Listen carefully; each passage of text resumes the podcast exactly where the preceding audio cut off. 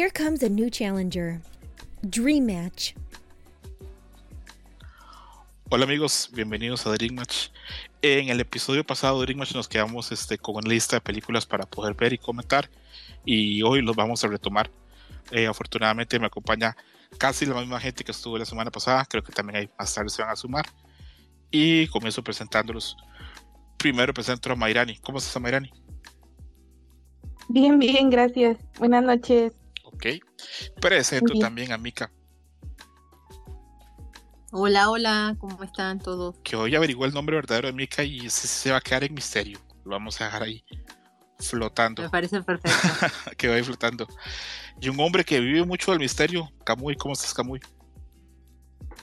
¿Qué onda? Muy bien, aquí de nuevo cuenta en un Dream Match más. Perfecto. Eh, la primera sección va a ser noticias rápidas para luego ya entrar al tema de las películas. Y vamos a darle pues pie. Primera noticia rápida, eh, sigo yo de necio. Recordemos que este es un podcast que eh, al principio se pensaba que iba a ser solamente basado en juegos de peleas. Sigo de necio que el 27 al 29, el Memorial Weekend de Estados Unidos va a ser el Combo Breaker que se genera en Chicago. Torneo enorme, va a haber 24 torneos a 24 horas, o sea, va a ser como locos. Y recordemos que este es probablemente el torneo más grande desde que comenzó la pandemia. Es uno de los torneos más grandes del año. Si les gusta el juego de peleas, ya saben qué días tienen que ir apartando. ¿Cuáles juegos van a estar? Van a estar todos. Así que si les gusta un juego de peleas, va a haber torneo. Es en serio, yo vi la lista y es enorme. Entonces, para que lo tengan ahí bastante claro. Espero después grabar programa con los resultados del Combo Breaker. Tal vez me arriesgaría a hacer un space este, en vivo mientras estemos viendo las finales, pero vamos a ver cómo nos va con eso.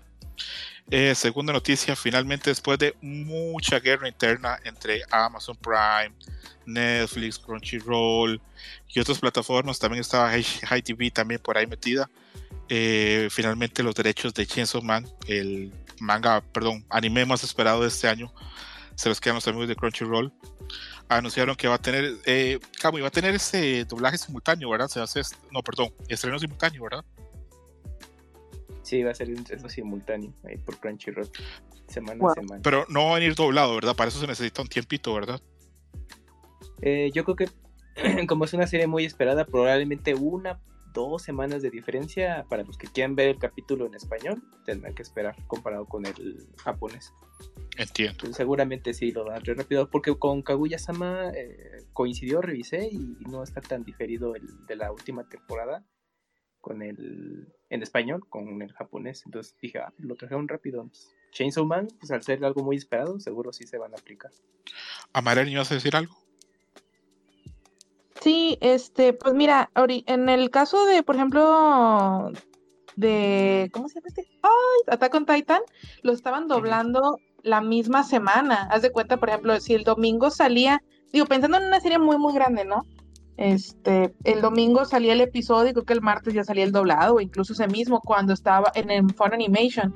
Pero ahorita no sé si se la van a aventar igual, o sea, pensando en, en series que están muy esperadas. Si no, yo creo que sí es como dice Camuy, o sea, las dos semanitas, paz. Doblaje. Ok, qué rápido hacerlo la misma semana, pobres actores, tiene que ser así, pero en chinga, ¿verdad? Sí, o sea, según esto también era como para evitar spoilers y que no sé qué, pero sí, literalmente era, era un trabajo titánico. La gente a veces es muy cruel, la gente a veces es muy cruel con los actores de voz porque es un trabajo difícil y muchas veces ellos no tienen, pero así, pero ni, ni idea, muchas veces no, casi siempre no tienen ni idea del, material original, entonces este, hacen lo, lo, mejor que pueden. Yo por eso, si bien me gusta mucho el doblaje en japonés y así lo consumo, yo no le hago el feo y no, no critico a la gente que, que le gusta el doblaje latino porque hay un trabajo grande detrás de él y hay mucha gente que esa es la forma en la que consume el contenido y repito, no es fácil. Eh, recordemos los fallos de doblaje y traducción en los animes clásicos como los Caballeros del Zodiaco, por ejemplo, que pues eran pues, trabajos muy difíciles. Yo creo que ni yo creo que ni siquiera están muy bien pagados. Camuy, ay que voy a contar, me levantaste la mano de una vez aprovecho para preguntarte. este no está muy bien pagado, ¿verdad? El doblaje en México.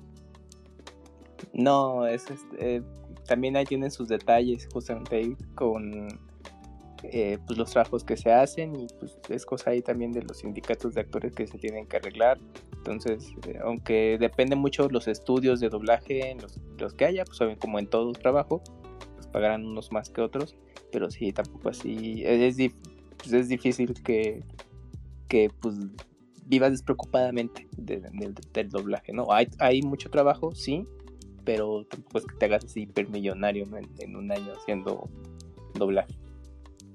Sí, no, no es un trabajo tan bien pagado para lo, lo demandante y lo, lo, difícil que es.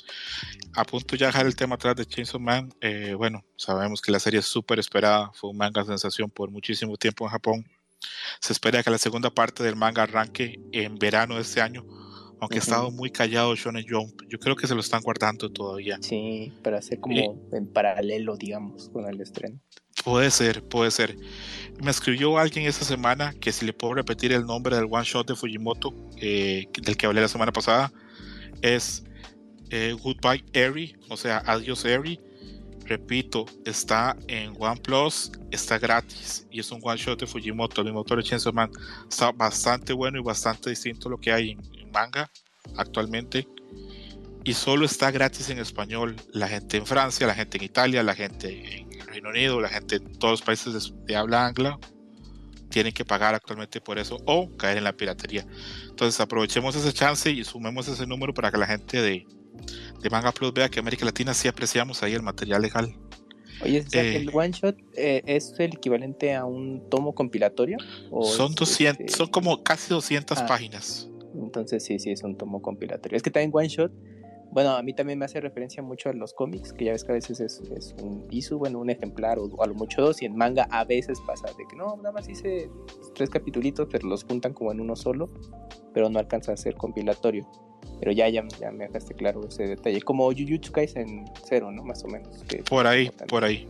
Ya, ya, el. Año, el año pasado, este, el one shot de Fujimoto, el otro, el de Turn Look Back, o si no me dices atrás, ganó un chingo de premios y fue muy bueno. A Gerson, que es fundador de Ringmatch, pero estos días no lo tenemos por acá por culpa de sus ocupaciones académicas, le encantó mm. ese manga. Actualmente se puede ver, o lo compras o lo ves ahí de forma pues ilegal, eh, también muy uh -huh. bueno. Este, este, Fujimoto se las trae. Eh, no hablamos la semana pasada de eso, pero los asistentes de Fujimoto están siendo súper exitosos. Spy, ex Family, es de un ex asistente de él. Dan Dan Dan también es de un asistente de él y Hell's Paradise, que en teoría viene también este año, también es de un uh -huh. ex asistente de Fujimoto. Yo por hoy, si fuera mangaka así iniciando, eh, le pediría ser asistente de Fujimoto para pues ahí tomar, no sé, ideas o robarme algo. Pasemos a una noticia que a mí y a Mika nos tiene mal, que por cierto creo que ahí está Yuyos. ¿Estás ahí Yuyos ya o estás? Sí, aquí estoy amigos. Ok, come tranquilo, yo no te preocupes. Vamos a hablar un poquito de, de que Netflix nos tiene ascuas con Sandman, que nos tiene ahí con los ojos tapados. Para gente que los oiga, yo creo que esta es la segunda o tercera vez que hablamos de Sandman en el programa. Es un cómic emblemático de los eh, early 90s, escrito sí. por Neil Gaiman. El dibujo no voy a decir quién es porque no me quiero equivocar. Es un cómic de cabecera top, élite, está en el Olimpo los cómics, un cómic increíble y hace un tiempo se anunció que iba a haber una adaptación para Netflix y pues los fans estamos ahí esperando. Eh, hace un tiempo para acá, cuando nos traíamos allá a Netflix, la aplicación decía eh, pronto eh, Sandman de Netflix y pues había hablado de él y yo pensaba que iba a llegar hasta el año pasado. Eh, estamos entrando ya la segunda, perdón, estamos terminando ya la primera mitad del año. No tenemos noticias de nada y ya ni siquiera salen Coming Soon. Mika, eh, ¿tú estás igual de decepcionada que yo o tú estás más tranquila? Mira, yo debo confesar que yo tengo sentimientos encontrados con esta serie porque la verdad es que dudo mucho que le vayan a hacer justicia a la obra, pero pueden callarme la boca y puede ser una gran, una gran adaptación, veamos, ¿no? Entonces, por esa razón, creo que estoy esperando, pero tampoco tengo como expectativas tan altas. De ahí, lo que yo sabía es que eh, la idea era lanzarlo en agosto de este año, la serie, y es parte de lo que más o menos, incluso en, sus redes sociales a Neil Gaiman le han estado reclamando así de, oye, pues qué onda, ¿no? Ya no han dicho nada, y capaz ya se echaron para atrás, etcétera. Neil Gaiman respondió directamente así de no, y sí va a haber publicidad y sabrán realmente cuando ya se lance eh, la serie como tal él ha estado relativamente muy apegado a, la producción, que la verdad es que creo que es más como por cortesía, no tanto a que él se haya apegado mucho hacia lo que es el guion, pero al parecer lo están respetando mucho. De nuevo, veamos. Y hace, creo que como unos dos o tres días, salió en una entrevista eh, el actor que hace a, a, Morpheus y a Neil Gaiman hablando precisamente de la serie, pero todavía no están lanzando una fecha. Yo. Todo puede pasar. Sí, yo, yo honestamente. Yo, eh, hay muchas cosas de las que yo siempre he desconfiado mucho de Netflix. Yo no le tengo mucha fe. Cuando venía la serie como vio, ni siquiera, ni siquiera he visto el opening. Porque no me interesa, porque sé que, que no se iba a poder hacer justicia a esa serie, no se iba a poder trasladar lo mágico a la serie, a una serie live action. Pero como yo sí veo posible llevar cosas de, de Sandman a live action, he tenido un poquito más de fe. Yo sí he visto videos donde está Neil Gaiman ahí en el, en el set hablando con los actores y todo lo demás. Entonces, tengo un, poquitito, un poquitito de fe en que el proyecto va a salir bien. Pues en esta teoría pasó lo mismo con American Gods y bueno, ya sabemos qué sucedió con American Gods, entonces no lo sé. E, estoy 50-50 porque Good Omens fue muy buena adaptación. No es fácil, no es fácil adaptar Sandman. Yo honestamente por mucho tiempo siempre pensé que iba a ser algo como que no se iba a abordar porque es algo muy complejo mm. y incluso yo siempre que adaptan estas cosas siempre tengo claro que van hacia el público grande, no a los fans de la obra original, porque los fans de la obra original es difícil que estemos contentos con, con algo de lo que se presente. Yuyos, ¿quieres decir algo de este, no sé, de estas ascuas que nos tiene la gente de Netflix o, o, no, o no quieres decir nada? A ver. Ah, hay que tener fe, amitos, hay que tener fe. Yo creo que, o sea, yo, yo lo que vi, eh, bueno, las fotos, pero no dice nada, obviamente. Eh, me llamó la atención, digo, ah, de hecho yo no esperaba nada cuando fue el anuncio, pero ahorita con lo poco que han enseñado a través de imágenes, eh, no quiero decir como que me quedo súper tranquilo, pero pero más impresionado de, lo que estaría. Y por ejemplo, sí, sí, es también muy válido decir que, que han habido algunas adaptaciones que no han quedado bien por ejemplo, la segunda temporada de Witcher a mí no me gusta nada. Mm. Eh, pero también hay cosas, también chance de darles... Sí entiendo de que una de las cosas padres de Sandman es todo su guion, pero luego veo productos como The Voice, y si bien utilizan los personajes y hasta cierto grado puntos importantes de la historia original, también se dan esta libertad de contar una historia diferente. Entonces, eh, no sé, yo me mantengo eh, como que optimista, pero de forma eh, reservada, por así decirlo. Eso sí, la personificación me gusta mucho eh, de lo que han hecho. Ok. Repito, yo sí tengo ahí esperanza. sí tengo claro que no va a ser parecido al cómic, ni va a alcanzar esos, pues esos, esos límites que tiene, ¿verdad? Ni, ni eso. Me lleva una pregunta, ¿cuál es su perspectiva de ustedes de este de Watchmen, la película? Qué tema complicado porque para mí es una película que reproduce muy bien el cómic, pero es una película mala a la vez. Sí. Y eso, es, no, es fácil, eso no es fácil de hacer. De hecho, hace un tiempo iba un podcast español donde un director de cine hablaba que Zack Snyder en esa, o sea, adaptando esa película la hace casi de rodillas porque hace todo bien literal a la, a, la obra de Alan Moore, pero a la vez no tiene, o sea, está tan literal que no tiene personalidad propia. Entonces es, es, es, un tema complicado. A mí me gusta, pero entiendo que haya gente que no le guste. Por ejemplo, la adaptación de Watchmen. ¿Tuvieron chance de ver la serie de televisión? La que salió hace poco. Sí, la que está en HBO. A mí no me gusta, pero he notado que a todo, o sea, toda la gente con la que hablaba le fascina, solo a mí no. ¿Tú, Mika, tuviste chance de verla? No, o sea, yo nada más llegué a ver la, obviamente leí la novela gráfica, llegué a leer, este, a ver la película, pero no vi la serie. O sea, hasta donde tengo entendido, creo que no tiene ya nada que ver con, con lo que es el cómic o la novela gráfica. libre. Ajá, pero no, no he tenido como la oportunidad, tampoco me llamó tanto la atención. Sí, yo he visto mi experiencia es que a todo, con la mayoría de la gente con la que hablo y gente a la que respeto mucho, les gustó mucho la serie y la disfrutó. Ay, yo no, no voy a decir que es mala, pero no, no, me gustó. Que se resume mucho lo que voy a hablar más tarde de otra película también por acá. Eh, pasamos de Sandman a hablar de Vampire the Garden, que es este un anime nuevo que se en Netflix este lunes pasado. Día raro para estrenar anime. Son cinco episodios. Para mí está bastante bien. Ya yo la vi entera. Eh, tiene un mundo ahí de humanos y vampiros. Tiene un mundo interesante. Tiene un lore interesante. Tiene buenos valores de producción. Me parece que está bastante bien hecho. Se ve que Netflix puso ahí bastante dinero. Esto es de Studios WIT. Y tiene cositas de los animes de los noventas. Un poquito de road trip. La recomiendo. No es una serie así como que es increíble, la tienen que ver ya. No. Pero está bastante bien. De hecho, las aventuras de Netflix en anime, creo que esta es de las mejores. Si tienen chance ahí le, le pueden echar un ojo. Repito, está bien de animación, está bien de guion. Dentro de lo que podemos esperar de un anime, está bastante bien. Eh, la otra noticia rápida: Mortal Kombat, ahorita, para la gente que le gustan de peleas, está en promoción en todos lados. Está en menos de 15 dólares en PlayStation, Xbox y creo que está incluso más barato en. No, mentira, está en 18 en el eShop. Entonces, si les interesa Mortal Kombat, eh, han tenido ganas de comprar el último, pero dicen está muy caro, mejor me espero por sí. Yo soy manco por los juegos de peleas. Bueno, ahorita es un, un buen momento. Tengo entendido que la oferta dura hasta el 25 de mayo. Y bueno, eso sería. De King of Fighter voy a decir que ahorita está en una promoción para PlayStation 5 y PlayStation 4. Hay un 25% de descuento. Termina el 25 de mayo también. También ya se anunció que ya salió el equipo de Southtown Team, que para los que nos gusta King of Fighters pues es un equipo clásico con Kiss, Yamazaki y Howard. Eh, apareció este, el martes, el 17. Y también apareció ahí unos ajustes que me está quedando, no sé por qué me está costando organizar tanto el Dream Match eh, para hablar acerca de King of Fighters 15.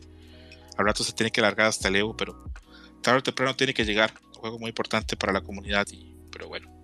Luego la gente de IGN hizo un video hace poco, los 25 años de carrera de Daigo, un jugador legendario y famoso de Street Fighter. Si tiene algún chance y la gente quiere el programa, desde el chance y ve el video, son apenas 10 minutitos y habla bastante de Daigo, de sus inicios y de su forma de pensar y su approach al juego. Recuerden que pues ahí hay un libro de Daigo que está en Amazon que se vendió bastante bien. La voluntad de seguir ganando, que habla como cómo alguien puede seguir ganando, que no basta solamente con llegar, digamos, a alcanzar una meta, sino en ser constante con ella, que es algo bastante difícil. Y yo creo que la última noticia que tengo ya hoy de juegos de peleas es que se filtraron eh, personajes para Team F Duel, que es el otro juego de peleas grande que viene este año. Ya conocíamos que iba a estar Berserker, Striker, Glapper, Inquisitor, Dragon Knight, Ranger, Hitman, Kunoichi, Vanguard, Ghostblade y Crusader. Pero se ya filtró un personaje que se llama Launcher, que es una mujer como mecánica científica, que se ve bastante bien. Otros tres personajes que se sabe que están por ahí, pero todavía no hay gráficos, están Enchantress, Troubleshooter y Swiftmaster. Y por último, se sabe un personaje que es desconocido, que por ahí anda una imagen en internet que no se sabe qué clase es. Le soy muy honesto, viendo la imagen a mí se me parece bastante a Jesucristo, pero bueno, eso es cosa mía. Y ya con eso cerramos lo que fueron noticias y entramos a lo que se va a llamar de ahora en adelante el Kamui Time, donde Kamui va a tener un chance de hablar de las cosas que él considera válidas en el programa. Esto va a ser una nueva sección. Adelante, Kamui. Creo que vas a comenzar hablando del, del anime de, de, de, mapa de baile, ¿verdad? Pues algo así, porque bueno, creo que aquí la persona indicada va a ser Mika. Yo nada más rápidamente les puedo comentar. Va a ser Mika Time, entonces, ok. Sí, sí, sí. Dance Dance, Danceur, pues es una de las series de esta temporada de anime, producida por Mapa. Me llamó la atención justo por este tema, que pues venía el rush con Jujutsu Kaisen y todo lo que hemos platicado en Dream Match anterior, este, los múltiples trabajos que hace el estudio. Y dije, bueno, a ver, esto se ve un poco distinto a lo que tenemos acostumbrado con Mapa. Y eh, pues eh, ya al revisar eh, avances y de qué va la historia, pues me fue de un personaje, es un estudiante que que le interesa mucho el ballet de, desde niño. Y eh, pues a la entrada secundaria, pues él, por hacer del destino, había dejado la danza y la vuelve a retomar, ¿no? Pero obviamente tiene esas peripecias que tiene que hacer a esa edad, él, porque tiene otros intereses, las amistades, todo tiene que dejarlo para que vuelva a retomar su pasión, que es el baile. Es una adaptación del manga del mismo nombre, que actualmente tiene 23 tomos, o sea, sí es una serie bastante larga. A ver si tiene lo suficiente, el suficiente éxito para que el mapa, pues a ver si alcanza a animar gran parte de la historia, si no, se va a quedar solo en una temporada.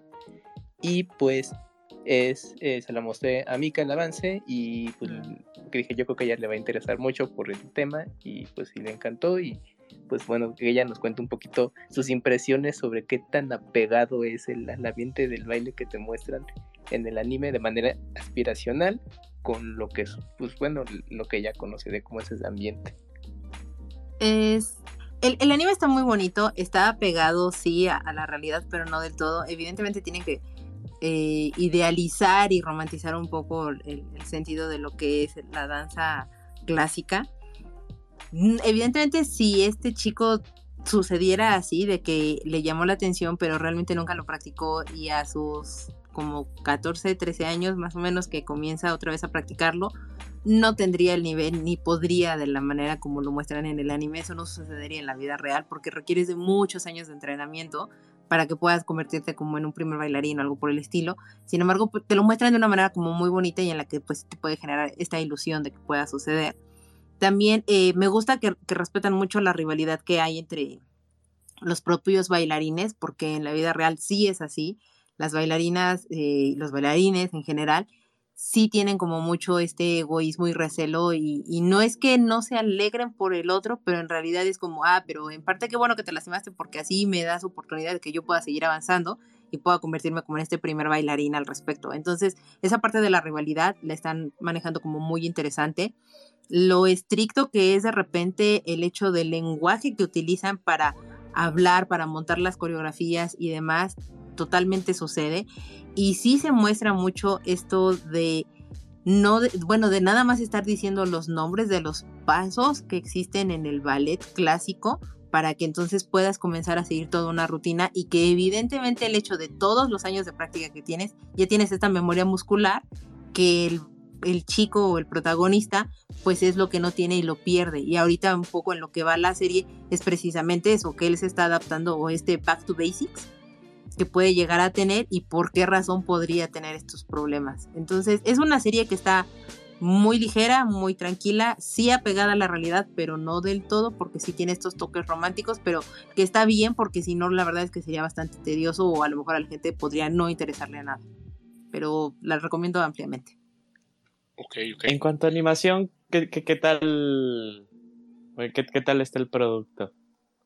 Está muy muy muy, muy bien, bien hecho sí. y, y, la verdad es que también en el momento o al momento de que están haciendo el modelado precisamente para los cuerpos de los bailarines es muy apegado a la realidad también. Entonces eso está eso está padre porque sí te muestra cuáles son los músculos realmente que está moviendo esta persona para que pueda lucirse tan tan bonito un, un esfuerzo tan grande en una cosa tan simple a la vista.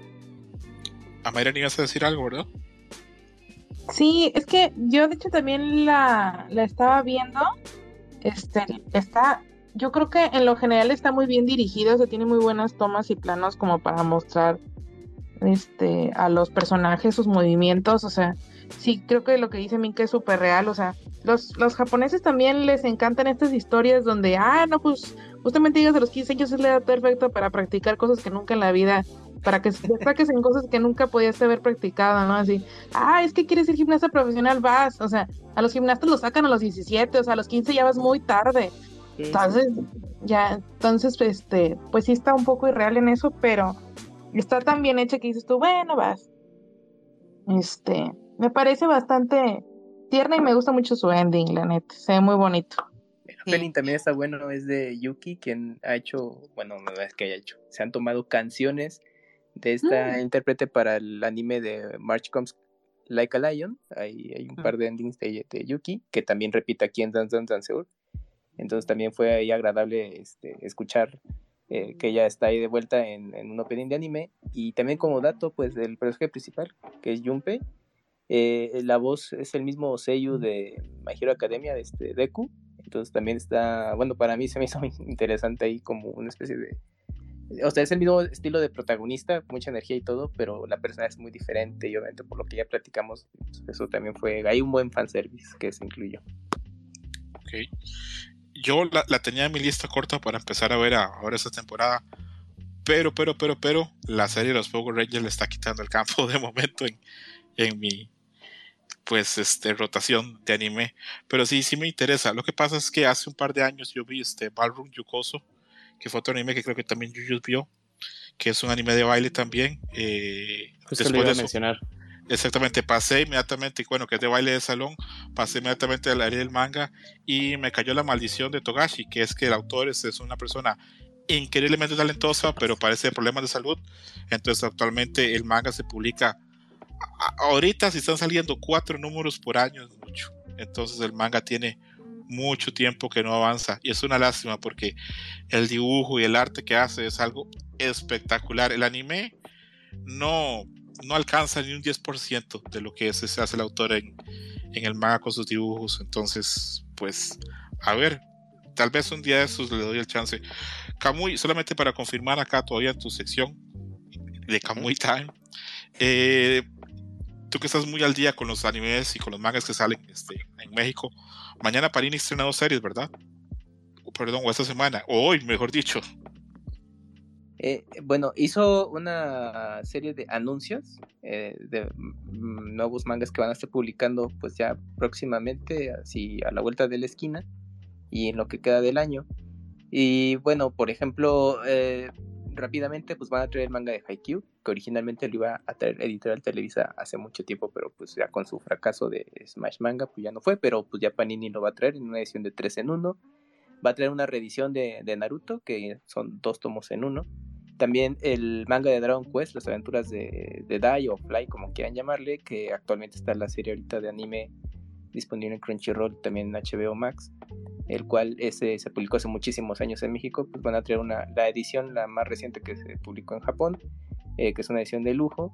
Eh, también para los fans de Naoki Urasawa, que pues ya saben, Monster y 20 Century Boys, pues va, confirmó que va a traer Pluto, que es una adaptación de... En septiembre, ¿verdad? Esa, esa llega a septiembre, que es una adaptación de, de la historia de Astro Boy un, más un paréntesis, a la gente que oiga esto y que sea fan de No Quiero Agua, les mando un abrazo muy grande. Yo sé que no hablamos mucho en redes sociales, somos casi siempre gente ya más mayor, pero no estamos solos. Hay muchos fans de No Quiero Agua que valoramos la obra de tal vez el mangaka más, más talentoso todavía. Eh, entonces, eh, la gente que conozca Tony Century Boys, que conozca Monster, que conozca Pluto, que conozca esas obras que Mm, no sé ni cómo escribirlas. Yo creo que están un escalón o dos escalones más por encima de casi todo el manga. Ahí les mando un abrazo muy grande. Adelante, muy perdón. Sí, sí, y de hecho en México las obras mencionadas, a excepción de Pluto, se pueden conseguir, se han publicado. Y Pluto, pues ya el próximo mes de septiembre ya la podrán encontrar por acá. Y pues van a traer también dos eh, novelas ligeras de Demon Slayer que, que, mm, pues bueno, abarcan como ciertos personajes que cuentan su, historia previa a lo que es lo que conocemos en Demon Slayer y también durante sobre la historia. Es así, no, es un manga como tal, son, son novelas. Y una guía de personajes también que van a traer próximamente pues para aprovecharte todavía el, interés que hay por, por Demon Slayer. Pero pues, principalmente es, em, es lo que van a traer en los próximos meses. Y de series nuevas, pues estrenaron una que se llama Frieren, bueno, o Freiren, no sé cómo se pronuncia. También otra que se llama Hikari no Machi, que es tomo único. y ya, ahorita son los, son los que estrenaron recientemente que ya se puede comprar. Ok, voy a hablar de esas dos series nuevas que a mí me interesan mucho. Y ya le voy a dar chance a Mayrani que, que, que converse porque creo que me levantó la mano. Solamente quiero decir de las dos series nuevas, cómprenlas. Nada más. Eh, The Freiring estrenan en el primer número, que es Freiring at the Funeral, que es el manga que ganó el año pasado el manga Taisho, que es el premio mucho más importante que hay de manga en Japón. La serie es probablemente el manga actual que a mí más me gusta, el que más me llena. Lo consumo de forma legal e ilegal, lo tengo que ser honesto. A la persona que lo está traduciendo de forma ilegal, le dono por PayPal para que lo siga haciendo.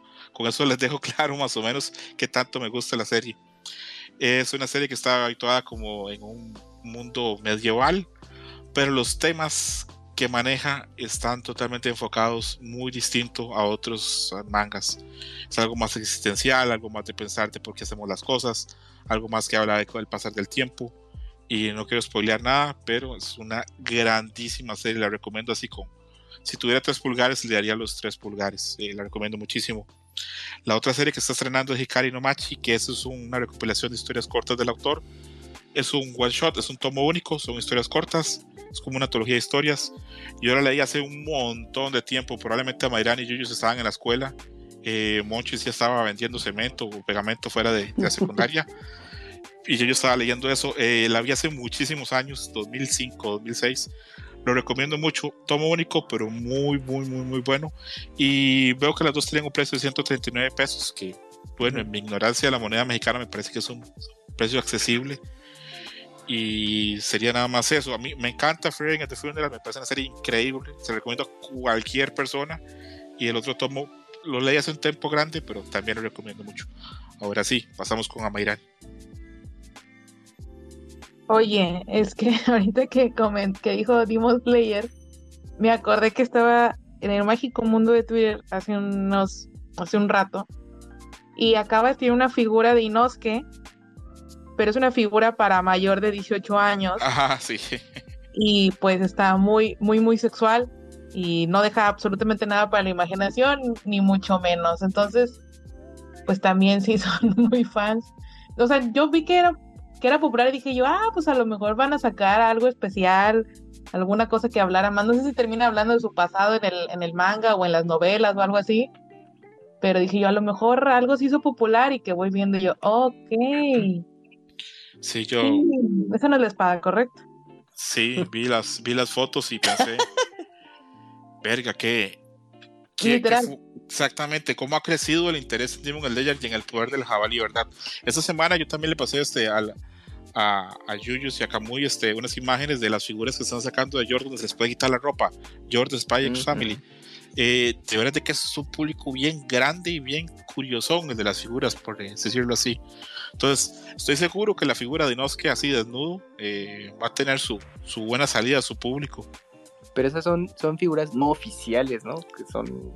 Te quedó mal, Camu. Yo de figuras sé muy poco. O casi nada. Yo hasta, donde sé, cuando son figuras ya totalmente explícitas de desnudos, esas sí no, no son oficiales, no son licenciadas, es como de, son hacen pedidos así bien limitados y aparte son carísimas, pero pues, y también por eso se cotizan ya con el tiempo, porque no es una distribución oficial, no es una compañía que haya comprado como tal los derechos hasta donde yo sé, ahí son mm. como como piratería, pero de pues muy alta calidad, porque pues no son oficiales realmente. La que te pasé hace un día de estos, en donde aparecía Yori, se le puede quitar el vestido y estaba desnuda. Eh, a mí me parecía una figura que se nota lejos que debe ser carísima, ¿verdad? Sí, sí, sí, porque les, les ponen una gran calidad eh, al, al, detalle, pero pues el, el, punto es ese de que no, pues no es de que, ay, sí, Bandai tiene su línea de figuras, este, Matthew, o sea, para mayo 18, ¿no? Y ya compran las, tienen las licencias y te hacen de Dragon Ball lo que tú quieras. No, no, no, pues ahí sí es como son compañías que se dedican a eso y dicen, no, pues sobre pedido y pues si nada más nos compraron 100 tipos, pues con esas 100 y pues obviamente el precio se eleva mucho y, y ya después se anda revendiendo ahí en el mercado, pues al doble, el triple, por lo mismo que son bien limitadas y pues no son comunes, pero pues de hecho ahorita me estaba acordando que también hubo una muy reciente de Attack on Titan, de este... Ajá, de Eren. Ándale. Y también, pues, pues así totalmente explícito el asunto. Y pues una figura enorme, ¿eh? por, por, lo que se veía y dije, bueno, de tanto del atributo como de, de las dimensiones. Entonces sí, dije, oh, está tremendo ahí ese tipo de, figuras que, creo que mm, no es algo reciente, pero creo que, que, como que está agarrando un segundo aire, no sé, porque sí, ese tipo de figuras ya tienen mucho tiempo en Japón, pero como que ahorita ya se está dando como más abierto este asunto, ¿no? De, ah, ¿quieres este, tu personaje de anime, el que tú quieras, en, su, en una figura de muy buena calidad en, su versión para adultos, pues ya, ¿eh? aquí, aquí la puedes comprar, antes era como más discreto el asunto, ahora ya, ya es más público. Son los literal. Sí, es interesante ver cómo eh, figuras a veces de animes o figuras de, de ciertas este, tramas como muy infantiles, la gente las sexualiza y a veces hacen de todo con ellos y a veces generan mucho dinero los dojinshis. Esta semana también a Yuyu y a Kamui les pasé un par de tomas del dojinshi ya de, de Spy X Family y estoy seguro que se debe vender muy bien. Entonces, pues acá no vamos a jugar de mojigatos. Hay un público grande que está detrás de esos productos, que les gusta ver las figuras del anime, de las series que ellos les gustan, ahí teniendo sus relaciones o su desnudez. Y, eh, que dicha que para todo mundo hay. Mientras sean adultos que consuman, pues no hay ningún problema. Cerramos entonces la, el, el Kamui Time. Este, y bueno, creo que me, gustó mucho la sección. Voy a seguir dándole más chance a, Kamui. Que Kamui no dijo nada. Kamui, te voy a ahorcar. Me dijiste que ibas a decir que ya están las temporadas viejas de Sailor Moon en Netflix. A ver. Sí, sí, es que sí me estaba acordando, pero dije, ah, ya va a cerrar. Bueno, pues eh, eh, están y no. Mira, es que eh, Sailor Moon en Netflix ahorita está un poco revuelto el asunto. Porque trajeron primero, bueno, rápidamente, este, de Sailor Moon salió una nueva versión que se llama Eternal, que es una adaptación totalmente apegada al manga. ¿No era Crystal? Uh, eh, perdón, Crystal, tiene razón, gracias, Yuyos. Eh, Sailor Moon Crystal, en la cual adapta el manga tal cual, eh, pero solo hubo tres temporadas de, de capítulos semanales. El equivalente a la cuarta temporada es una película de dos partes, que es la que, que, la, que, es la que incluyeron primero en Netflix ya hace muchos meses. Y ya se anunció Toei que va a haber una nueva película que abarcaría el, último arco del manga o el equivalente a la quinta temporada de esta nueva versión de anime. No hay fecha todavía, y no se sabe si va a ser solo una o dos partes, pero ya con eso cerrarían esta nueva versión de Sailor Moon. Eh, pues gracias a eso, pues Netflix dijo, ah, mira, pues sí, este, sí, como que sí les gustó, pues ¿qué más tienes de esto? Con Toei. Y Toei dijo, pues tengo eso de Sailor Moon, lo clásico, la serie noventera con la que muchos conocemos esta serie. Te lo presto. Entonces, eh, incluye, bueno, Netflix anunció que iba a traer la serie, pero la está subiendo, digamos, parcialmente. Ahorita, si entran al catálogo de Netflix y ponen Sailor Moon, van a encontrar las películas de la versión original de los 90 que Y se dos divide. temporadas, ¿no? No, no, no, todavía no. O sea, No, sí, Camuy, ya está la tercera temporada, la, la vi ahora yo ayer. Es Este. que La tercera temporada es. Sí, la, la- la temporada que pelean contra Faraón 90, esa ya está subida a los... Ajá, Sailor Moon, Sailor Moon S, es que no se van a confundir. Es que ahorita de, de Sailor Moon, de la serie de los 90, solo hay una temporada. Pero es la equivalente a Sailor Moon S, es la tercera temporada. Y el resto de, Ay, de qué Sailor. Moon y el resto de Sailor Moon noventero son películas que están que, corresponden a los arcos de las temporadas R, S y Super S, pero no se vayan a confundir, son películas. De la serie solo hay una temporada nada más. Ah, no, bueno, así tercera. la, así lo dividían antes también. O sea, antes Sí, no les pero ahorita, de Sailor. Moon de los 90, la serie, una temporada, que es la tercera. Eventualmente sí, Netflix va a ir subiendo el resto y todo, pero no lo está haciendo en orden. Entonces, pues sí, nada más de que si entran a, a ver qué hay de Sailor Moon, si van a entrar ahí, van a encontrar el contenido un tanto revuelto, no en orden ni completo. No, y está en español, no tiene ni siquiera, no tiene, no está en japonés. Bueno, está doblaje en español. ¿Qué pedo? Sí, sí, ¿Por qué sí. dice 94? ¿Qué le pasa a este programa? ¿Por qué no, es- no saben hacer las cosas bien? ¿Qué tan diferente es difícil poner episodio uno, uno? Así, hasta Star Wars pudo. Se tardó muchos años, pero hasta pudo. Pues ahí puede ser tema de cómo le estés faltando las licencias Toei, o no, no sé, quién sabe ahí qué obstáculo tenga Netflix para Ay, tener todo de un jalón. Tiene que haber problemas de licencias grandes con, con ese Sailor Moon, porque si no, probablemente Netflix hubiera hecho el esfuerzo de poner probablemente todo. Pero bueno, de, hay que valorar lo Sí, que hay. sí. Yo, esta temporada me gusta, esta, la de Fara contra Faraón 90, la voy a volver a ver. Yo le he comentado a Camuy, a mi Crystal o Eternal o como se llame esa madre, no me gusta ni cómo se ve ni cómo suena. Yo voy a seguir viendo la clásica. Eh, nada más, cero ya la, la sección de Camuy está diciendo que. ¿Cómo se llama Freedom at the Funeral en, en- en México? ¿Cómo se llama? ¿Freedom en el funeral o cómo se llama? ¿Cuál, cuál, cuál? La serie de Freedom, ¿cómo se llamaría? ¿Cómo se llamaría en México? ¿Freedom al, al funeral o el camino de se Ah, eh, esta, esta serie de manga de la que estabas comentando. No, Ajá. pues ahorita le, le dejaron el título tal cual Frieren. No tiene, no alcanzo a apreciar el subtítulo, pero el título ah, más comercial es Frieren. ¿No tiene subtítulo? Es que no se alcanza a apreciar en la, en la imagen. Yo digo que sí, pero no te, te debo. Vamos a ver, vamos a ver, vamos a ver. Regálame un segundo y lo busco acá en. No me quiero quedar con eso por ejemplo, porque Hikari. más Hikari allá del fin del viaje, más allá del fin del Ah, viaje, ok, más allá del fin del viaje. Ok. Eh, lo vuelvo a decir, por si alguien no le. Ah, perdón, Ok. sí, sí, sí. No, para que si a alguien le quedó, si a alguien le quedaron dudas, recomendadísima esa serie. Es mi manga favorito de hace dos, dos años. Fácil. Sí, porque ahorita, y aparte no está muy avanzada, tiene siete tomos. Es que es muy reciente, es del 2020. Sí, es una serie que o sea, cuando salió, eh, apareció en las listas que hacen a principios de años de eh, series que recomiendo de manga. Salió número uno en una lista, arrancó fuertísimo y pues la serie va bastante bien. Repito, es una serie muy adulta. Cuando uno dice eso, hay gente que piensa, ¡ay, hay sexo! No, no hay sexo. Es una serie que trata mucho de temas de, repito, de reflexión, llama seinen, de motivos de por qué hacemos y no hacemos las cosas, del paso del tiempo, de las cosas que perdemos con el tiempo, de las cosas que no valoramos con el tiempo. Entonces, eh, la recomiendo muchísimo, muchísimo. Háganme feliz si la compran. Si yo pudiera, la compraría. La tengo ahí en, en inglés. Compré un número en francés hace un tiempo por equivocación, pero repito, si, si pudiera ahí la compro. Ahora sí, ya vamos a entrar al tema de las películas y creo que ya para eso puedo introducir a mi amigo Iván Cervantes, a.k.a. el Monchis, también conocido como el héroe del cerro. Monchis ahí, cuando quieras, este, puedes ya ingresar. Vamos a ver, la primera que tenemos en la lista es la película de Bubble. Eh, ¿Quién quiere comenzar hablando de Bubble? Yo, Adelante. Ah, Eh, es una película que a mí me, me agradó, se me hizo bastante interesante. Se me hace una bonita reinterpretación o, o cómo tomaron ciertos rasgos de- del cuento de la sirenita con estos temas ultrafuturistas que tiene. Eh, de repente me recordaba mucho en la animación, en, en- en algo de la música a Belle, que también es una película muy, muy, muy bonita eh, y, y fresca. O sea, la verdad es que se te va muy rápido, se te va literal como el agua, jaja. Eh, pero está, está bastante disfrutable. Yo la recomiendo, me gustó. Y para alguien que no tenga así como mucha noción de, de qué va, puede entrarle. No sé si alguien más quiera dar la reseña de, de la película.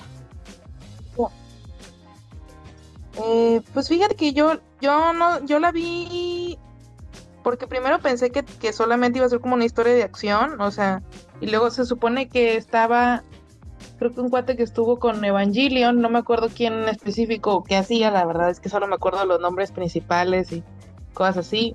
Soy víctima del marketing. Luego me enteré que tenía que ver con esto de lo de la sirenita. Y hubo un momento donde el personaje principal sí me recordó mucho a Shinji y dije yo, ah, caray, porque está en posición fetal y dije yo, esto ya se va a poner feo y es una niña y no sé. Y, pero la verdad la película visualmente está muy padre. Creo que tiene, que tiene, o sea, eh, creo que abusa demasiado lo de la canción. Um, Y hubo un punto donde dije yo, ya, ya no se siente mágica la canción, ya se siente muy como, este, como que alguien no supo colocarle más cosas. No sé, los japoneses tienen mucho hacer eso luego en sus películas, o sea, dos tonadas y, ah, no, pues hay que ponerle siete veces, dos horas. O sea, no sé. Creo que es algo que me cansó. Pero de todo lo demás, el dibujo, la animación está increíble, las tomas, o sea, la dirección, eh, lo que es el, lo- ¿cómo se llama esto de cámara? El director de cámara fue yo creo que muy, muy bueno, porque no se siente, o sea, a pesar de que los personajes se mueven muchísimo, no se siente como que estuvieras en una película de Michael Bay, o sea, que no se entiende o que no sabes para dónde van, o sea, eso me gustó mucho. Eh, y la vi con mi abuelita, la obligué a verla conmigo y me dijo, ¿qué besucona, mamona? Eso fue su, su gran reseña. Dijo que era muy besucona. Y yo, abuelita, le ha dado un solo beso y mi abuelita, ¿qué besucona? Entonces, Gran reseña de la abuela de Mayrani de, de, de, de, de- de Bobo. Eh, no sé si Yuyu o Kamui la vieron. Yuyos. que tiene de yuyos estar todo. jugando No, Yuyos. Yuyu Bueno, está en publico. Ring, no te preocupes. Kamui, ¿alguna opinión? Ah, ok.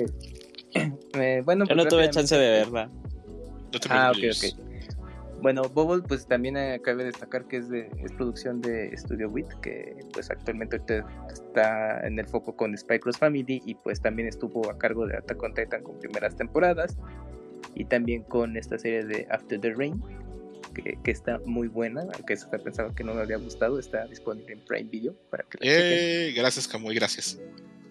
Eh, También a los vampiros que recomendé hace poco también es de Wit Studio también. ah, ok, buen dato. Todo hace weed.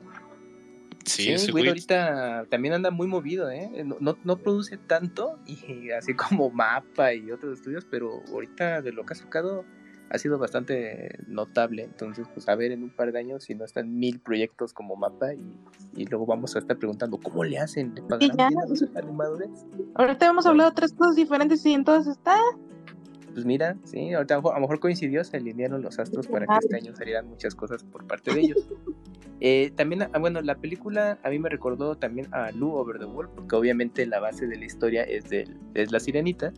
De hecho, mm, eh, hasta parecen un poco similares, ya obviamente con el tiempo agarra su, su propia forma Bubble.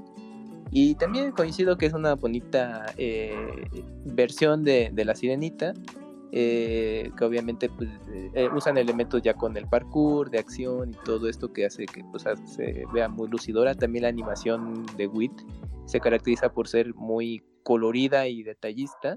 Entonces eso también eh, pues le llega mucho al, sobre todo al público joven, entusiasta de, este tipo de, pues, de trabajos de animación y pues también con una historia que también de alguna forma me recuerda a Bell por el tema más que nada del uso de la música y cómo esta influye mucho en la misma historia y el desarrollo. Entonces dije, ah, bueno, pues para mí fueron hay paralelismos que, que complementaron pues ese, el hecho de estarla viendo y, disfrutarla. Es una película agradable, sí, como para fin de semana, está muy bien.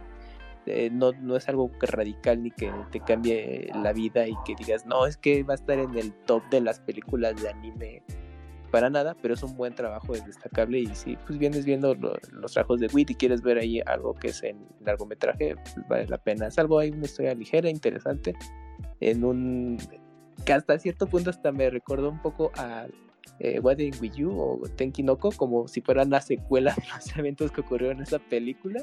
Si ya la vieron, pues ya bueno, más o menos sabrán a qué me refiero. Y ya cuando estén viendo Bubble, pues igual se acuerdan de, oh, mira, esto hubiera sucedido después de... de rato van a decir que es en el mismo universo y cosas así. O sea, Pareciera, ¿eh? Sí, pareciera Ajá, que son sí. una mezcla. Pero en general... Ajá, pero bueno, es recomendable, chequenla si quieren Netflix, pues aprovechen que está en el catálogo.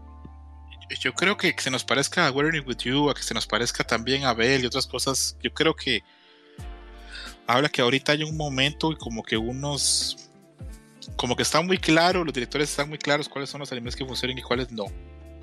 Y creo que por ahí anda como. Pues la, la duda. Y a mí me parece que la película está bien. Es sencilla, pero cumple. Tiene ese juego que, que tiene ciertas cosas de la sirenita, pero ahí tiene también su, su, su identidad propia. La animación está muy bonita, los personajes están muy bien. Tengo entendido que ese es el mismo diseñador de personajes de, de Death Note, por eso si ven ahí los, los peinados, si se les parece, pues perfecto. El guion lo hace Gen Urubochi, que yo no entiendo qué vergas está haciendo acá, porque Gen Urubochi escribió Fate Zero y Psycho Pass. No sé qué tiene que ver que, que, que vino a hacer acá, pero parece que, que cobró el cheque bastante bien. Y repito, me parece que es una película que está bien. Yo la recomiendo también hay un pulgar arriba a la gente que quiere ver una película de una hora y cuarenta, que quiera ver un anime que se sienta bien, alguien que quiera ver un anime donde sea muy besucona la protagonista, como dijo la abuela de Amairani.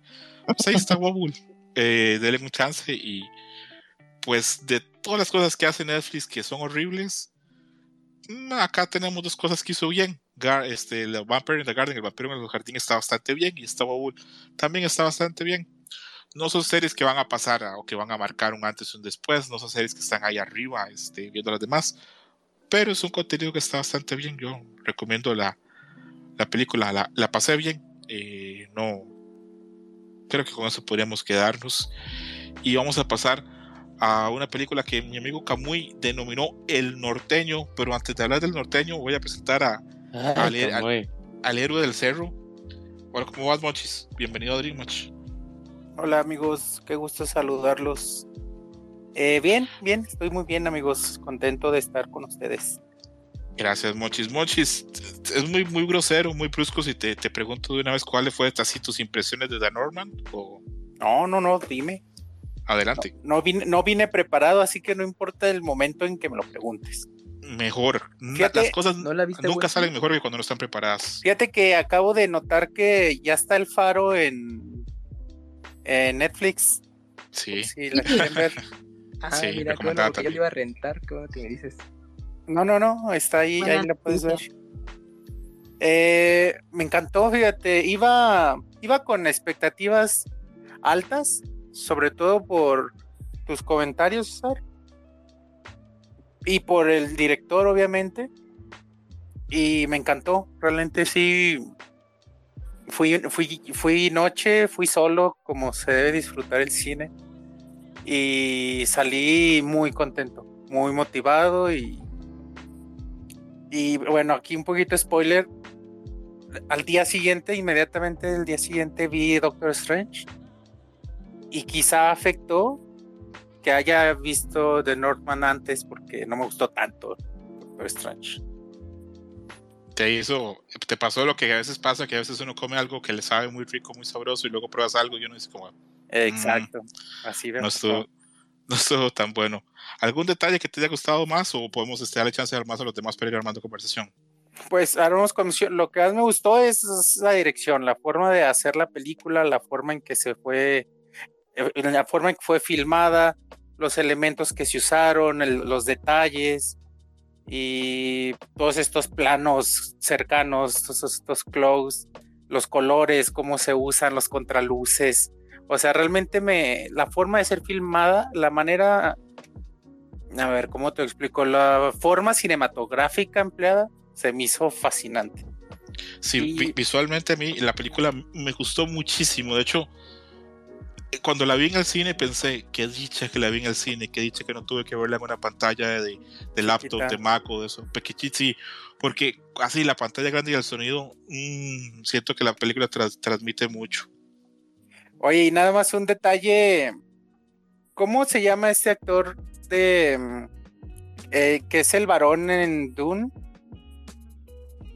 Stellan Skarsgård, Eh, ajá, es el de el de Nymphomaniac, ¿cierto? Sí, que es el papá Sí, acá es de, el papá. Ajá, yo no sabía que es el papá de este güey y es el Y el el- hijo de, de su hermano es el que le hizo de eso. Floki, de Floki. Ah, y de eso. Ajá, sí, es Ajá, este. también. ¿Cómo se llama su nombre del actor? Se llama. Es Y de hecho-. Sí, sí, sí. Y de hecho, ese güey salió en. Yo lo ubicaba desde que yo veía True Blood. Qué familia talentosa la de esos suecos, ¿verdad? Otra, algo más de Stellan Skarsgård. Sale en, en una de las series que me parece que es de las series definitivas de lo que va al siglo, Chernobyl. Aparece también él con un papel increíble. Si alguien no ha visto Chernobyl, no sé qué vergas está haciendo. ¿Qué hace? Vayan- ¿Qué- ¿Quién es en Chernobyl? la Ay, serie te quedó. HBO, ¿verdad? Sí, la serie HBO, obviamente. Te quedó mal con el nombre de, porque es un director, este, es un comandante ruso. Ah, de- estamos estamos hablando del papá todavía, ¿verdad? Sí, del papá, por supuesto. Ah, sí, es el que es el que narra, es el que narra la todo Chernobyl, ¿no? Sí. No, Eh, bueno, no es el que el que narra es, es el otro, es el de uy, profesor Moriarty, pero se me olvidó también el nombre. Ah, sí, claro, sí, sí, sí, sí, sí, sí, sí. Que es un actor brillantísimo y que mucha gente no le da importancia. Ya te digo exactamente cómo se llama el personaje que hace Stellan Skarsgård en Chernobyl. Regálame un, un- un minuto. Por mientras. a Oye, pero- que- ajá. Eh, Perdón, pero nada más para seguir con el tema, que sí es verdad que, que familia de, de gente talentosa, pero a mí el que me sorprendió es que es hermano de Floki hablando de vikingos. Y dije, mira, dos hermanos vikingos. Ya lo tengo bien claro. Ok, Stellan Skarsgård hace el papel de. Boris. Verga, no sé decir esto. Boris Verga. Boris Verga. Eh, y Valery Legalov es Gareth, es Gareth Harris, este, el otro actor, el que es como protagonista de Chernobyl. sí. Recomendadísimo Chernobyl. Es de las pocas series que yo he visto que he sentido miedo. Es de las pocas series que yo he visto que he sentido miedo porque es una amenaza tan real que es algo que pasó, que realmente, y, y que es algo que está ahí. Es de las pocas cosas que yo he visto que yo he terminado la serie y, y digo, verga, tengo miedo.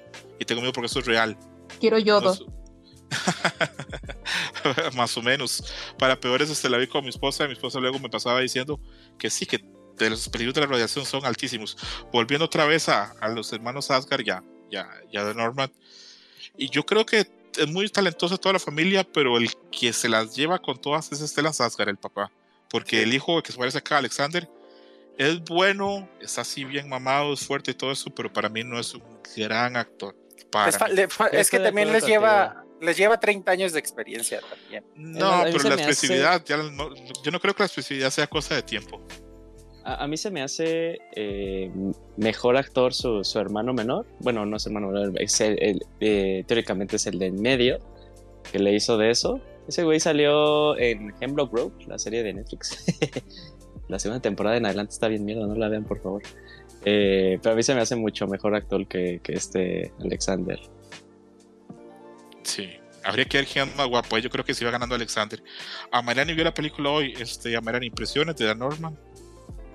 Mira, eh, o sea, la película visualmente, viendo por lo mejor de la película, visualmente es una chingonería, o sea, está muy bien, eh, igual el director de cámara es súper bueno, eh, ¿cómo se llama esto? Ah, la composición es muy, muy buena, a pesar de que es una película que está oscura, no se ve, o sea, no, es como que no veas las cosas, Ah, los colores, la dirección de, ay, ¿cómo se llama esto? La producción también está muy bien, o sea, no se nota que son, sí se ven así como chocitas, todo, en ese sentido la película está súper bien invertida. Eh, me parece que también lo que mencionaba este mi primo aquí, eh, que, el- que la dirección es, es lo mejor. O sea, contiene mucho plano secuencia. Este, o sea, ya les gustó mucho este truquito eh, de González Iñárritu. No es, no es una película completamente así, pero son las escenas más marcadas. Lo digo yo porque pues ahí él este, también tiene de Revenant que tiene como, tiene estos colores también, ¿no? Creo que este le mete, eh, o bueno, más bien el chivo lo ves que le mete más morado, pero este, este, pues le puso más azul. Es diferente. Este, pero sí, las escenas, en las escenas este, más contundentes o digo, donde va levantando, porque es una película lenta, este, es donde pone los planos secuencia y se siente muy bien, o sea, los simbolismos, siento que hasta cierto punto me sentí viendo un poco como Midsommar, con acción y con menos, pues con sexo más refinado, menos señoras gritando. Pues todos, estos, todos estos rituales, ¿verdad? Todos los simbolismos, sí, Sí. sí dan ganas de analizarlos y verla más veces. A, a mí más bien me produce un poquito de repelús porque sé que el, el director lo hizo, pero con un estudio así intenso, probablemente de la Sí. mitología, y se nota que todo está hecho con un cariño y un cuidado enorme. Sí, Es- sí, es- sí. Estoy seguro que el, el director pasó meses investigando para hacer todo lo más este lo más similar posible, lo más cercano posible a todo lo que pudiera ser lo de los vikingos.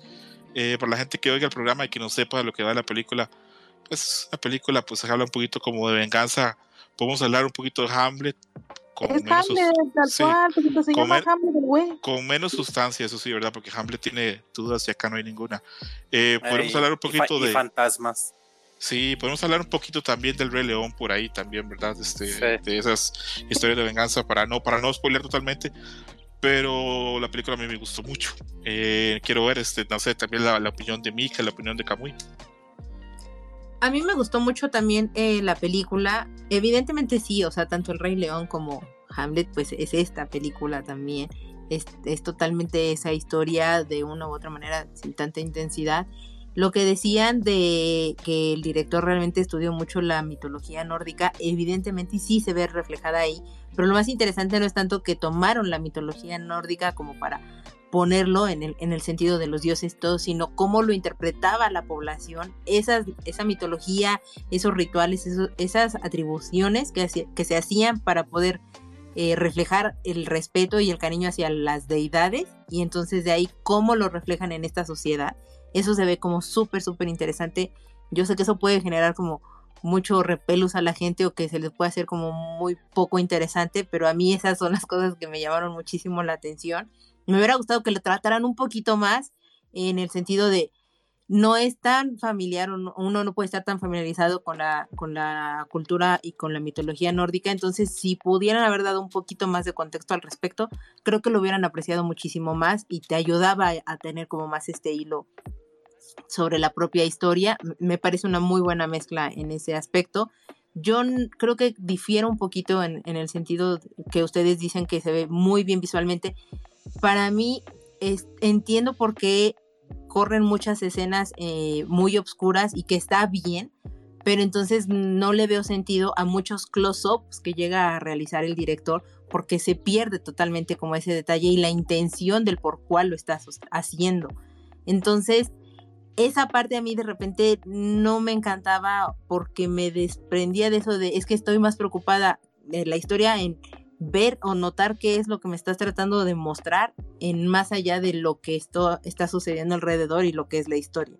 Pero en general es una muy buena película que si te gusta mucho lo que es Shakespeare, que si te gusta mucho lo que es la mitología nórdica, totalmente debe ser un, obligado en, tu biblioteca. A mí, bueno, estas son opiniones este, eh.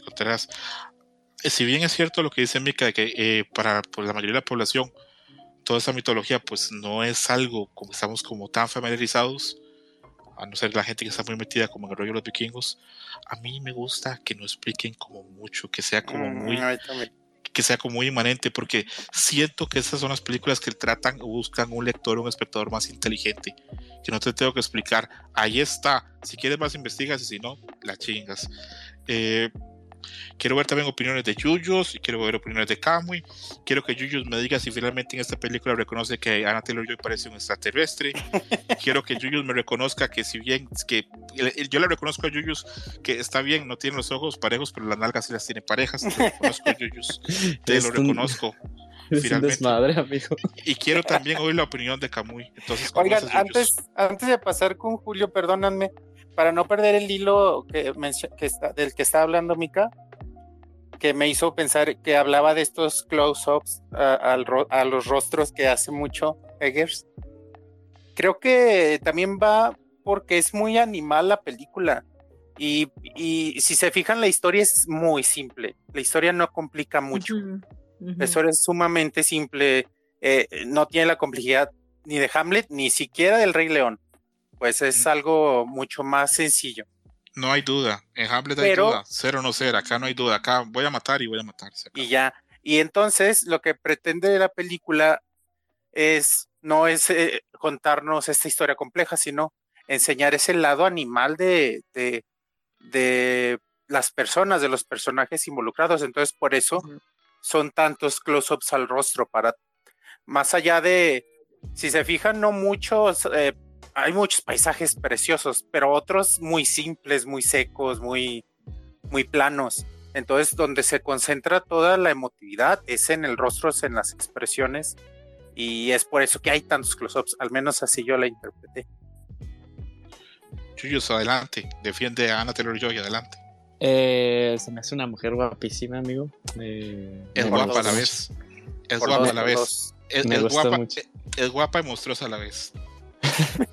Me Sí. gustó mucho su, su- su interpretación. Yo difiero con, eh, con, con el Wonchis. A mí me parece que, eh, bueno, una de las cosas que más me gustó es que yo tengo el sueño de viajar y conocer Islandia, que es en donde la mayor parte de esta película toma lugar. Eh, Islandia es una tierra que puedes encontrar un montón, un montón, un montón de, de escenografías. Puedes estar en una planicie, puedes estar en montañas que parecen que están, que están escritas en algún tipo de novela puedes encontrar pues este mar de, de arena negro por los volcanes que tiene. Entonces yo creo que también una de las cosas padres que le da mucha personalidad a, esta película es el hecho de, de la selección donde eh, eh, decidieron grabarla. Eh, en cuanto a, la producción, me parece que hicieron mucho con poco. A mí me mantuvo siempre muy, muy, muy, muy entretenido muy atento a lo que estaba pasando. Si bien también sí reconozco con ustedes de que pues no es eh, tan compleja la, la historia. eh, también, perdón, Monchis, realmente siempre estoy de acuerdo contigo, pero, o sea, sí me parece más complejo Hamlet, pero no me parece, me parece más compleja el norteño, diría el Camps. Eh, me parece más, no, más compleja ella que eh, el Rey León por el simple hecho de, y lo voy a resumir tanto en la palabra tan sencilla del uso de la espada, ¿no? O sea, de que la espada tenía una limitante, que nada más podía ser utilizada en las noches, ahí me pareció algo muy padre. Cuando yo lo leí dije, ah, pues nada más son estas cosas para darle más personalidad a la espada y todas esas cosas, y luego ves que es de día y no la puede desenvainar, dije, ah, mira, no sé si es en serio. Qué fresa. Eh, sí, dije, se presea, se presea la espada, ¿qué onda? eh?" Como el Den Ring, güey. No, Oye, ¿y güey, qué- ese fue- está bien Ah. chido. oye Julio y qué gran qué gran escena no ese momento de donde consigue la espada Sí, no, Es eh, muy ah, buena. es, es muy buena, o sea, y- y yo, yo me acuerdo que Como dije, Link. "Órale, estuvo muy padre, y ya cuando hacen el, eh, ándale, Twilight Princess, ¿verdad? ¿Está haciendo referencia? Sí, sí, sí, exactamente. Ah. Sí te llegué, sí, sí, te, sí te seguí. Eh, pero ya cuando hace el desenlace, que pues no hay que contarlo porque se ve gente que no lo ha visto, yo me quedé impresionado, dije, ah, mira. Eh, estoy también, voy a, voy a tratar como al- algo totalmente diferente. Estoy sorprendido por el pinche Alexander, la manera en la que puede ganar eh, masa muscular entrenando tan poco, porque su complexión es ser alto y delgado. Alexander. Ajá, pero lo, lo ves ya así en es, es, es la segunda vez porque él también hizo, le hizo de Tarzán, creo que salió la película en 2017. Eh, también ahí está súper marcada. O sea, la, dedicación que tiene y la facilidad que tiene para llevar a un cuerpo así está súper, súper, eh, súper bien hecho y súper bien logrado. Y aparte la personificación, a mí me gustó mucho que también parte de la actuación que hacían tenía que hablar con este sentido animal, que bien eh, lo comentaron, porque él es una fusión entre un lobo y un oso, ¿no? Porque él está como considerado entre, está eh, dentro de este grupo en el que él está involucrado, son los lobos y los osos. Él es lobo, pero también está tan enorme que puede pues hacer estas... Eh, estas hazañas físicas, ahí, ahí, sí me gustó y también como estas tomas que tú dices, ah, no manches, son esas famosísimas tomas que están tomadas nada más de una, ¿no? De una de corrido.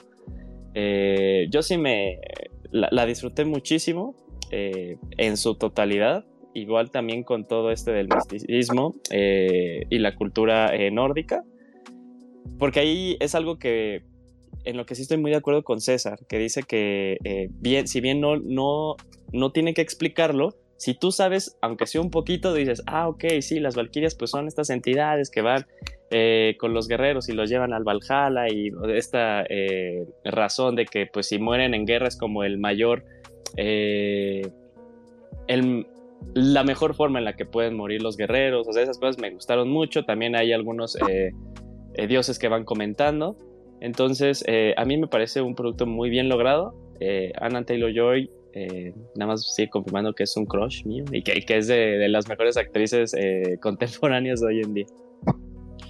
Mira, Yuyus, con eso van a Taylor Joy. No, no, vamos a dejar a la pobre ya. Que históricamente, históricamente en este programa la, hemos, la, he atacado mucho, ¿verdad? Ajá, ajá, sí, güey, tú para más. Sí, sí. Todo lo demás la adoramos. De, hecho, por eso la exaltamos, porque pues tenemos que balancear. No, no, me, repito, me parece una mujer de una belleza muy particular y me parece buena actriz.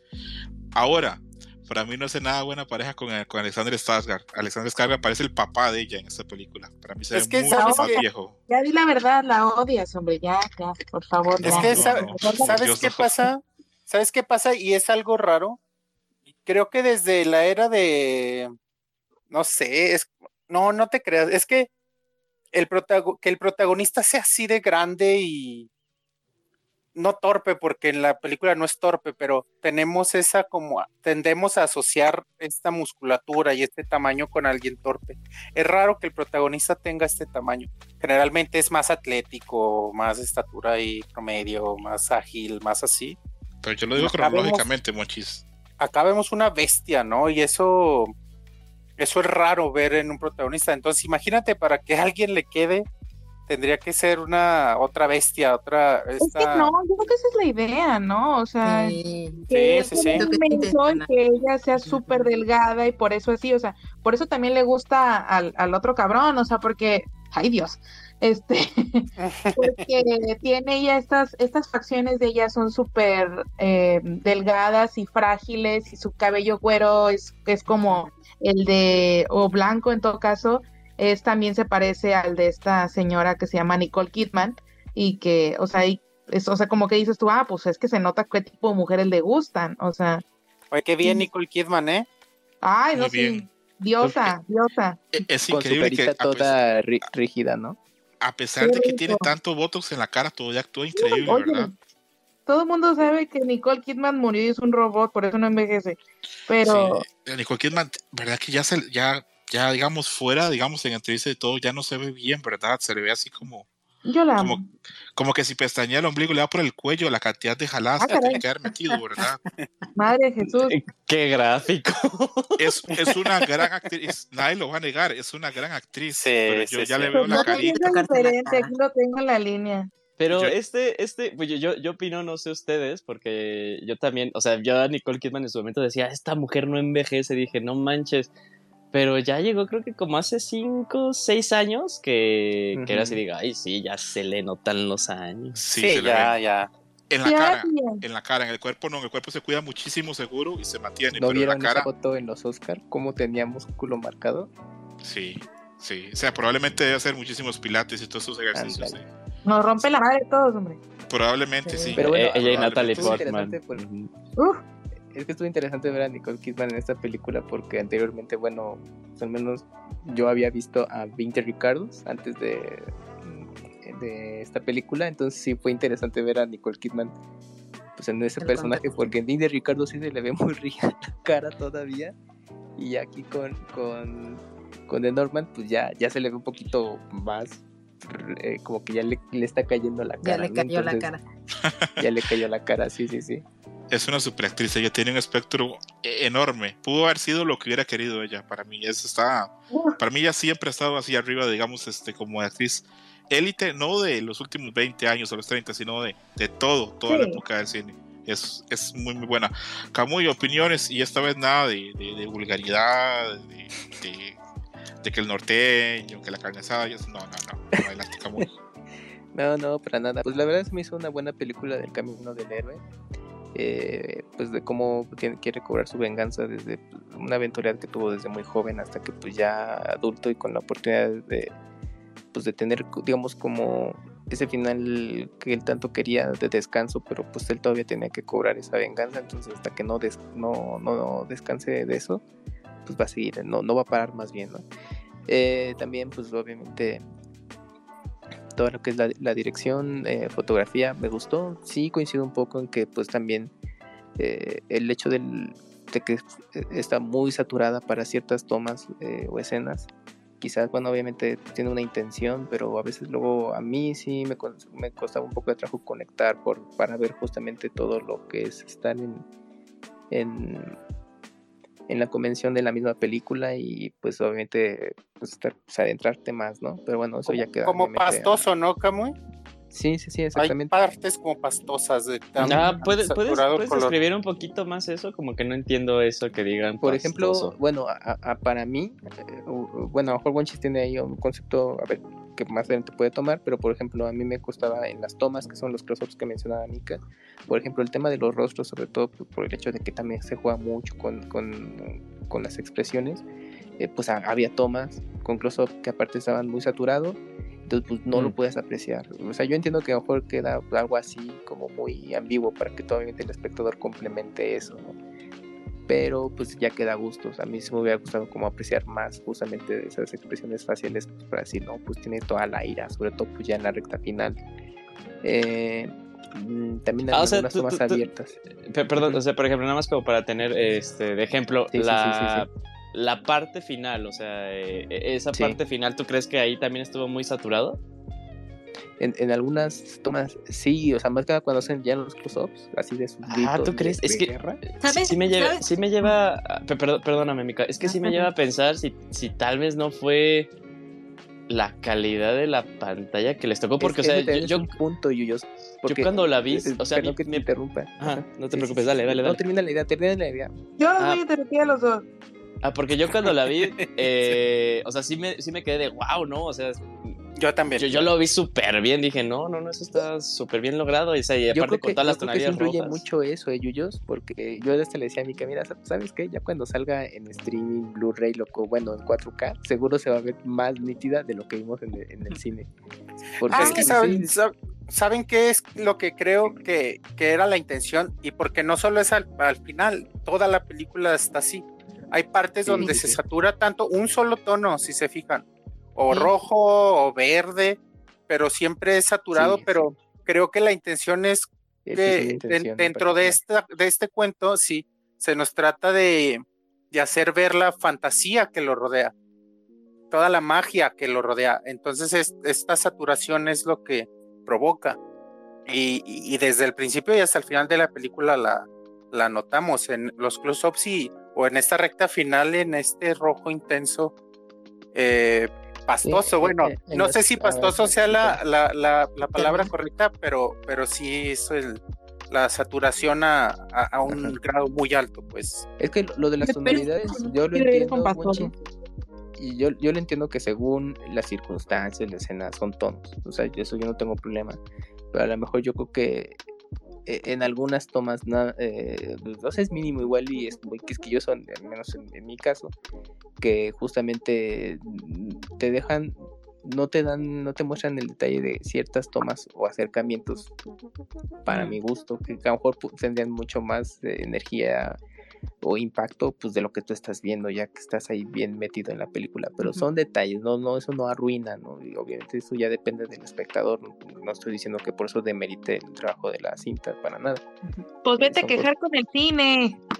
Es que yo Este, también ajá. ahí no sé, y por ejemplo, la, lo que les iba a decir es, la, la escena que yo recuerdo más es, por ejemplo, cuando se muestra este respeto por parte de- del zorro o la zorra hacia el personaje principal Ah, sí, sí, y sí. que generan un close-up totalmente como, a- como el animal, o sea, el zorro, demostrando precisamente este, este respeto y, y cómo lo integran, digamos, en este, en este contexto animal se pierde totalmente como, como esa intención y, el respeto que el animal le muestra a este humano.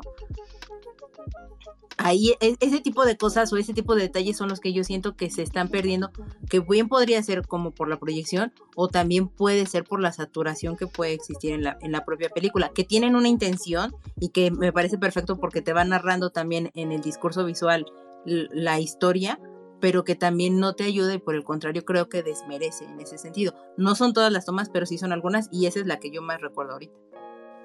Ok, vemos que hay bastantes opiniones contrastadas respecto al aspecto visual de la película. Vamos a tener que comprar el, el Blu-ray para poder Ah, ver cada uno y tomar su opinión. O piratearla, les comento que ya está por ahí al torrent a 1080. Si lo quieren, ahora más tarde me comentan. Yo yo, eres, eres un pillo, Yo amigo. la acabo de ver así, o sea, no quiero decir que apoyen la piratería, pero yo la acabo de ver así y por eso, o sea, no sé, yo, yo de hecho sí la tuve que ver en la pantalla de mi computadora y por eso, o sea, yo, o sea, muchas de las cosas que comentan, pues no las noté, eh, por eso, Ah, pero ya, pues, digo yo.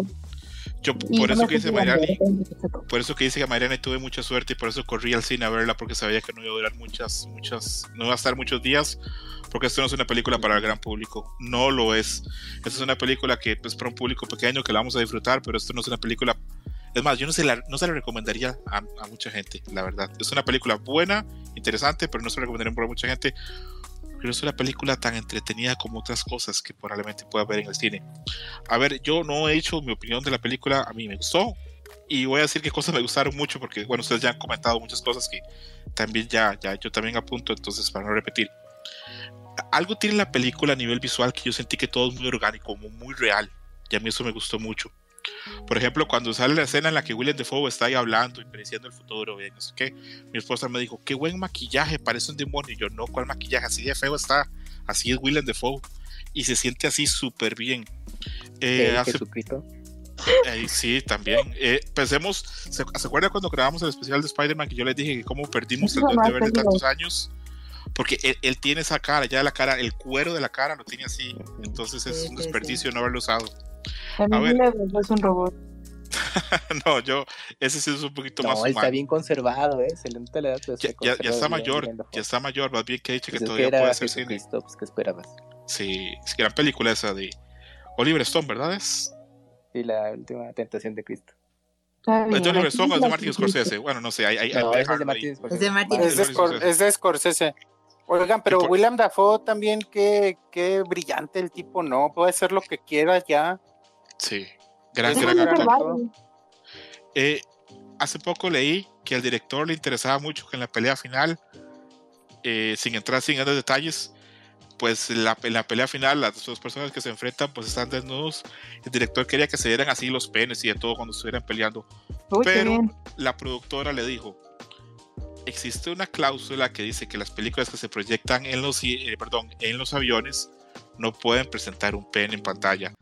Y por eso tuvo que remover las partes de la pelea donde se veían esas cosas. Para que vean que el cine responde a un montón de en un intereses. ¿Perdón? Sopas. Para poder pasarle en un avión. Para poder pasarle a un avión no Oh puede salir un pene. Así, según este, lo que tengo entendido. Probablemente para Delta y American Airlines, que son las más grandes en Estados Unidos. Entonces, Mm, ahí veremos que el cine pues apunta hacia ciertas cosas comerciales y ciertas decisiones Claro. que, que son complicadas. Luego, Pero es una eh, muy buena idea. Eh, Pues eh, otra cosa que quería decir de la, de, la, de la película es que, repito, a mí me gusta mucho cómo se siente, se sienten las cosas muy bien, la siento muy orgánica. Eh, la- es más, le quería preguntar también eso a, a- a- a- bueno, en general, si digamos las escenas de acción o violencia las sintieron fuertes, porque atrás mío había una señora y, por ejemplo, en la escena del principio de la película, que es muy violenta, que, que se encadena todo lo que pasa, eh, la señora pegaba gritos, decía, ah, no sé qué, donde pasaban cosas. Y yo pensé, bueno, es que la entiendo porque la violencia en esta película es bastante real, no pasa como en otras películas. Por ejemplo, yo veo 300 y yo no siento la violencia en 300, parece que estoy viendo una caricatura. Yo veo violencia en otras cosas, en las películas de Bond, tampoco siento tanto la violencia.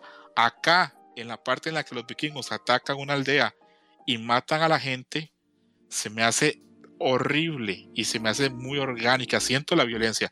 No sé si a ustedes también les pasa. Sí, sí, sí, es más. Uy, más yo la vi. Sí. O, o- o no sé, o, eh, voy a soldear como un enfermo.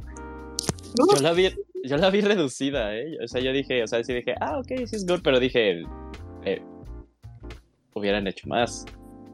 No sé si me doy a entender. Es que yo, estoy de acuerdo. Yo estoy de acuerdo. Estoy de No, porque acuerdo eso fue con antes de Julio. jugar el Den Ring. Es que sabes qué pasa, hemos estado acostumbrados a una violencia muy gore, muy gráfica, Mm. más, más allá que sentirse real, mm, eh, ya estamos acostumbrados a ver cómo le sacan el ojo, cómo, y exagerada, o sea, cómo brota la sangre y cómo las tripas salen y todo eso. Y, y esta es más sutil. Como dice César, creo que es más real, pero también estoy de acuerdo con Julio. Es decir, que es, es más sutil, creo que no es tan gráfica, pero creo que eso suma a la, a la película porque tampoco se pretendía que fuera Fíjate que yo, yo lo, o gore. yo, yo lo veo y ya creo que con lo que dijo este Wonchi ya me queda más claro mi punto de vista. Esas escenas, la del inicio y la de la aldea, la, la primera que es media hora de la película, sí lo sentí como de, ah, es que eso mismo que dijo Wonchis. Eh, hemos estado ya tan bombardeados de este tipo de entretenimiento gore y toda la cosa, pero por ejemplo, la escena final, la batalla, aunque no es al mismo grado de, de, eh, de violencia, yo lo sentí mucho más pesada. Pero por la misma naturaleza de la escena, ¿no? Que era un tema ya más personal. Ahí sí como que se me quedé, no más, o sea, sí le, o sea, ya le tocaron uno, no manches, no, pobrecito. Y, y- y- y sientes el dolor de los personajes y creo que eso es también un punto a destacar. O sea, Sí. no es, no es de corta un brazo y como si nada sigue. O sea, realmente Ah, sí. sientes que le están sufriendo. Sí, me parece que eso está, o sea, que eso es lo que ayuda mucho, o sea, respecto a la, a la violencia. Bueno, no sé, yo por ejemplo hay muchas películas de terror y de gore que la verdad no, no veo justamente por eso, porque no, no soy muy fan de esa parte. Este, entonces, o sea, me parece que las escenas estaban muy bien tratadas, o sea, hay una parte donde a una persona le cortan, este, le, cortan una parte de la cara, o sea, y sí es cierto, o sea, sí te quedarías así como de que no, no te valdría ni tampoco seguirías, o sea, no, pues, ¿cómo le haces? O sea, en ese momento no sabía si el tipo podía respirar o no podía respirar, decía yo, ¿qué pedo? También hacen como un tipo de human centipede y está, está curioso porque decía yo, o sea, me gustaba cómo, cómo lo trataban de tal manera que se viera como mu- muy intenso, que, que estaban, que estaba hecho aquella cosa con, con cuerpos, pero al mismo tiempo no querían poner la cámara directamente ahí, o sea, porque el punto no es ese, el punto es que tú de alguna manera sientas un tipo de, de conexión con, con lo que le está pasando a la per- con lo que le pasó a la persona, pero que no estés, que no estés como diciendo, ay, pues ya lo vi tanto tiempo que ya no me, ya no me interesa. O sea, tiene que ser así más, más este, poético, diría yo.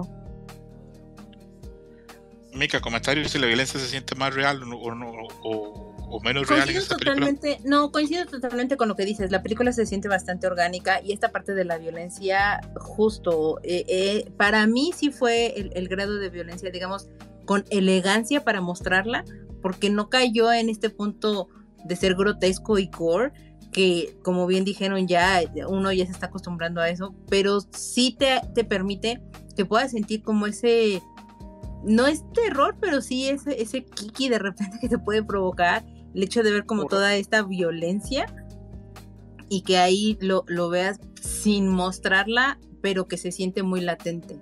Me, me gustó. Acá veo que mi amigo Roberto Pixelania está solicitando. Le damos paso a Roberto para que nos cuente que a él no le gusta Ah, la sí. película.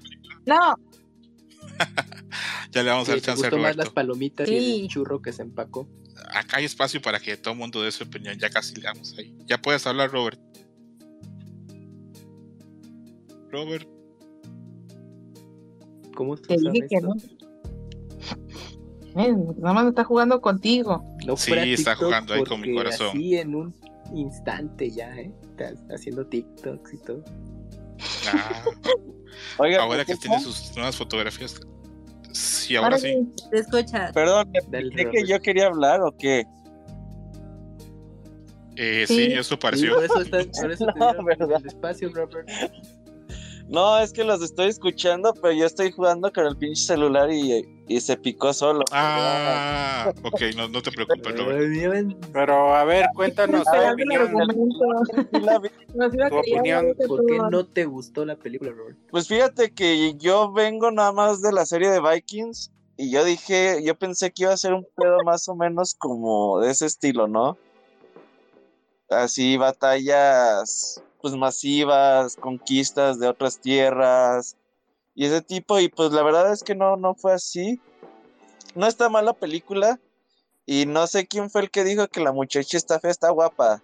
El que no haya dicho eso, que se vaya del podcast. César. Pues que se vaya. Yo nunca he dicho que está fea. podcast, ups. Sí, El César. productor y conductor. No, no, no le dijo fea, le dijo Sí, le dijo, monstruosa. gacha. La verdad es que está, Le dijo deforme. Está muy guapa y debería salir más seguido. Y vean la de que es la que hace la de la ajedrez, ¿no? Le dijo Sí. Jona. Ella Sí, mera. sí. Sí, sí, La bruja. ¿Cuál bruja? en la bruja es la bruja. Qué spoiler, monchis. Pero en, pero en esa, pero en esa no es Perdón, sí. monchis. Sí, sí. Mira, es la Creo que sí, sale ¿eh? en la de Split y es la ¿Esa que sale en de Gambito de 18? Dama. O sea, Sí, Muchachos, sí, No estoy seguro. A ver, que alguien me confirme Oye. Pues ¿Cómo, la cómo, de- perdón? Y esa La ¿Cuál? desnudan, entonces, la desnudan entonces yo creo que sí. ¿En dónde, perdón? En la bruja. Pero hasta la escena final, ¿no? Pero No, pero Legalmente- legalmente ya debes ser mayor de edad, ¿no? No te ¿Quién? manejo, no te manejo cómo manejan esas, este, esas normativas de desnudez en Ana las películas, pero Creo que sí, güey. no, yo creo que no. Yo creo que cuando filmó este The Witch todavía era menor de edad, pero probablemente ahí, no sé, firmaron algún consentimiento o algo, porque tampoco es algo explícito ni nada raro que se ve, ¿no? Pues igual que en The Northman. No, de normal es más explícito, me parece a mí. Me parece. Muy, Oye. similar. esa batalla final está muy Metal Gearsesca, ¿no? Ah, sí es cierto. Sí, sí, Sí, totalmente. Y también tipo Metal Gear 4, de Solid 4. Ajá, y también el escenario tipo Street Fighter 4 del volcán. Algo de eso hay, algo de eso hay. Y es todo lo que les puedo aportar y el- la comida del cine estuvo más o menos. Siempre cara la. ¿Mande? Y siempre cara la comida, creo que dijo. ¿Sí estaba cara? El cine. Sí. Siempre gacha. Sí, Robert es millonario, no importa. Pide lo más caro sin saber qué es. Como, como, déjalo más caro. como tiene que ser.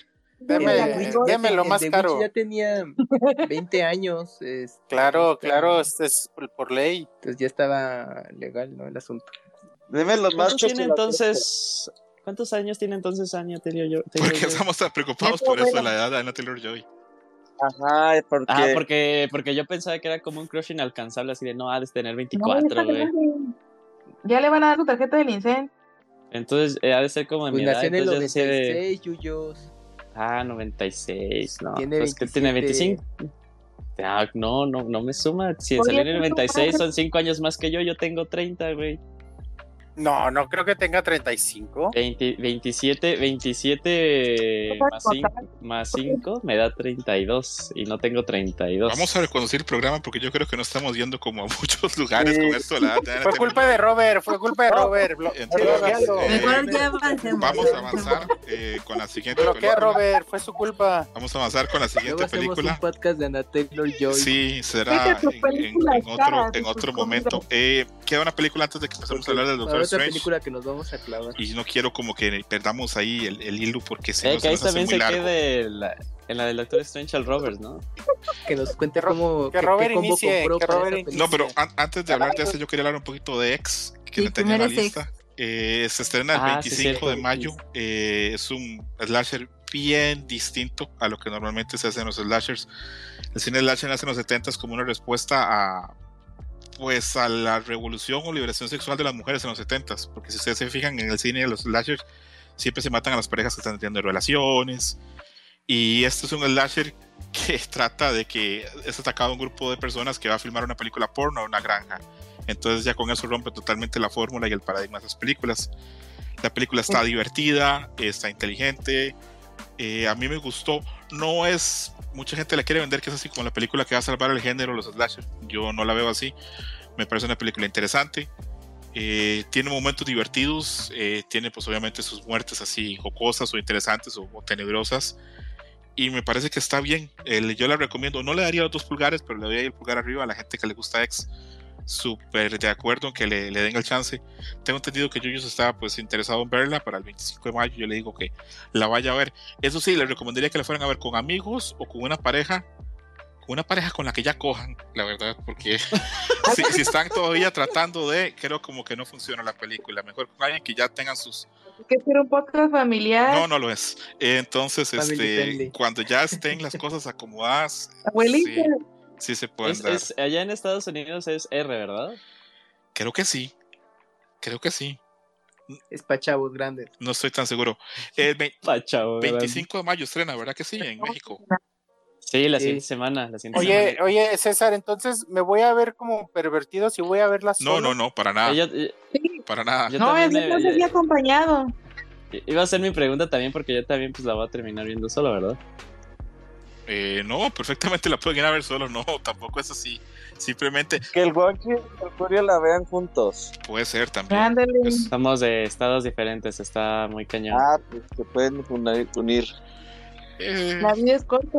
es una película, yo, yo no iría a verla con, con, con otro hombre, pero bueno, cosa de, de, de gustos. Entonces el Iba a, 25 invitar a, iba a invitar a Robert, entonces no lo voy a invitar. No, se duerme con eso, ¿no? ¿Cómo se llama la película? X. X. No, pues sí, se me hace muy X, pero ¿sabes qué? Voy a ir a ver la de Rocky. ¿Quieren que hablemos de Rocky? O ya? Eh, sí, yo también, yo también voy a ver Rocky el viernes. ¿Cuál, cuál de Rocky? ¿Cómo? ¿Rocky? Es que Rocky 4 va a salir el director Scott. Ay, Dios Está- mío. Stallion, Stallion Cut. Pero la 4 no es donde, donde pelea La- contra el ruso. La Sí. rusa. Exacto. En esta No es una estrategia de marketing porque hay guerra contra Rusia. Genio, genio del marketing. Está bien, ¿qué tiene de malo? Todos Sí. somos América, tenemos que apoyar. En esta versión Ay, el cuñado pelea contra el ruso. Es contra, es como la pelea del Canelo. Hizo un show y luego perdió. Pero a él no lo mataron. Ah, sí, este Apolo. Sería increíble que en esta versión de Rocky Rocky ganara el ruso, ¿verdad? En esta, en esta versión de Rocky, Rocky es ucraniano, no, no italiano. Puede ser, es una, es, una buena posibilidad. Ahora sí, para que se- no, no se nos haga más extenso esto, pasamos a la película del Doctor Strange. Eh, yo adelanto que a mí no me gustó. Eh, antes de empezar a decir por qué no me gustó, eh, voy a dar chance a todos los demás porque es feo a veces cuando a uno le gustó mucho de que alguien te, esté, esté ahí diciendo que a mí no me gustó esto, a mí no me gustó lo otro. No, no, no. Voy a darles ahí el chance de que digan qué les pareció la película. Yo me voy a quedar aquí muy tranquilo oyéndolos. Y ahora al final comento por qué a mí no me gustó. Pero nada más. Eh, el que quiera comenzar. El Robert. Sí, a ver, Robert. Pues ¿Qué tal fíjate que a mí sí me gustó, pero siento que la mayoría de la gente esperaba como algo más masivo en este pedo de que los, pues como dice la nombre de la película, los multiversos se volvían locos. Y pues realmente es una película bastante contenida, ¿no? En decir, ah, pues estos güeyes, este universo y ya, párenle de contar. La Wanda toda loca. Pero creo que está para esta parte donde sale la Liga de la Justicia del otro mundo, güey. Eso está chido. Y pues ya, güey, realmente no fue para tanto, pero a mí sí me gustó. Contundente esto, esto chido. Sí. ¿Alguien Sí. más quiere decir que le gustó la película o que Le no le faltaron gustó? más cositas Eh. como la primera película. Es que, am, bueno, yo creo que eh, Doctor Strange, eh, Multiverse, Multiverse of Madness, pues tenía yo creo que la expectativa un poquito más alta porque veníamos de la tercera película de Spidey con todo esto de, de que también se tocó el tema de los multiversos, aparecían los, los otros eh, Spider-Man y pues obviamente conecta a muchas generaciones, ¿no? Entonces, eh, Doctor Strange iba a seguir sobre esa misma línea, entonces yo creo que eh, la, yo, la gente también se imaginaba que iba a haber algo como más, eh, muy similar, ¿no? Que sí lo hubo a cierto punto, pero a lo mejor no fue con el mismo impacto, creo yo, que como se hizo con Spider-Man. Además, eh, sí, también como dice Robert, yo creo que está en el punto de que está un tanto contenida porque pues, el director Sam Raimi viene pues, de cine de, de horror y pues a lo mejor eh, aquí sí lo tuvieron yo creo que más eh, limitado de que mira, sí puedes hacer algunas cosas porque la película creo que es eh, hasta el día de hoy la que más mm, violencia tiene a cierto punto comparado con lo que hemos visto. Obviamente no llega al punto de ser explícito ni, ni nada, sino pues, es sugerido hasta cierta, en ciertas tomas. De hecho, me acuerdo que también se tuvieron que refilmar escenas porque seguramente, pues sí, el Sam Raimi se fue con todo y dijeron, oye, vos así te quedó súper padre, pero pues que están los chavitos, pues, ¿cómo crees, no? Y tuvieron que, que modificar, ¿no? Algunas escenas, de, sobre todo ahí donde menciona Robert que aparece la Liga de la Justicia de Marvel. Entonces, creo yo que eh, en general creo es, está bien yo eh, para mí yo me la pasé muy bien sí tiene eh, detalles en el guion porque por ejemplo te dan a algo que yo no pensé que iban a, hacer era dar por hecho de que la gente venía de, ver las series para que cuando llegara la película en turno que conectara. Entonces si tú venías de ver los antecedentes que habían ocurrido eh, con el personaje de Wanda. Entonces ya al, al ver el eh, la película, pues tú ya sabías el por qué estaba así. Pero si habías omitido la serie por la razón que sea y llegabas, a lo mejor no, no captabas muy bien a qué ciertos eventos habían hecho eh, referencia en la película y pues te falta esa conexión. Yo francamente pensé que pues no Disney no se iba a meter como bueno Marvel en esos rollos para no para no a, alejar a su público, pero pues sí, sí hizo la conexión de chavos, pues si ya fueron 10 años, les gustó, entonces pues van a seguir viendo las series y de conectar con películas. Entonces creo que también ahí tiene esos, esos detalles, también algunas incongruencias de, bueno, con los memes con el tiempo de, de por qué no lo arreglaron todo con un hechizo como en Spider-Man, pues para que Wanda evitara todo su desmadre. Pero pues obviamente si no es de chin, pues no iba a haber película, ¿no, chavos? Pues no hay película, no Exactamente. Sí, no mames. Por Oye, pregunta. ¿Qué pasó? ¿El, el güey de los cuatro fantásticos que sale es que el que salía en las otras películas o qué? No, John Krasinski. No, no. Es John Krasinski, que bueno, ahí también creo que haces la mención, que pues eh, a él ya lo estaban casteando desde hace mucho para que sea el nuevo Mr. Fantastic para las películas de los cuatro fantásticos que está próximo, bueno, eh, ya programada para filmarse y pues ya en esta película pues ya nos dieron pues lo que al parecer ya veremos uh, más adelante. Y también pues el tema de que quieren eh, contemplar al pues a su esposa para que también sea eh, pareja en la película que ella sea la eh, mujer invisible y también y que también perdón que te interrumpa sí, pero también estaba sonando un poco el, el, run run ahí de que lo querían también nominar a él para que pudiera dirigir tal vez la película. Sí sí sí porque pues viene de hacer a Quiet Place que es una familia que tiene aventuras fíjate eh, en general. entonces pues si haces si haces el, el, el el paquete de oye, pues te ofrecemos Fantastic Four que protagonices y pues ya diriges, pues al fin que ya vimos que sí haces buenas películas de familias, el, el peligro de algo, pues oye, con los cuatro fantásticos pues, sería un buen mix, ¿no? Entonces, a ver qué ocurre. Todavía no hay nada ahí muy bien definido, o está todavía top secret, pero pues ya obviamente la gente también se hace esa expectativa a ver qué tal sale. Es Oye, Robert. chistoso porque esta Emily Blunt eh, casteó para sí. hacer la Black Widow en su momento, ¿eh? Uh -huh. Fíjate, ahí hay una conexión, mira. Mira, papá. No, y ahorita le están nominando muchísimo para que justo sea, pues, marido y mujer en la película, lo que son en la vida real, entonces. Debería casarse. pero, pero ya, ya, ya como...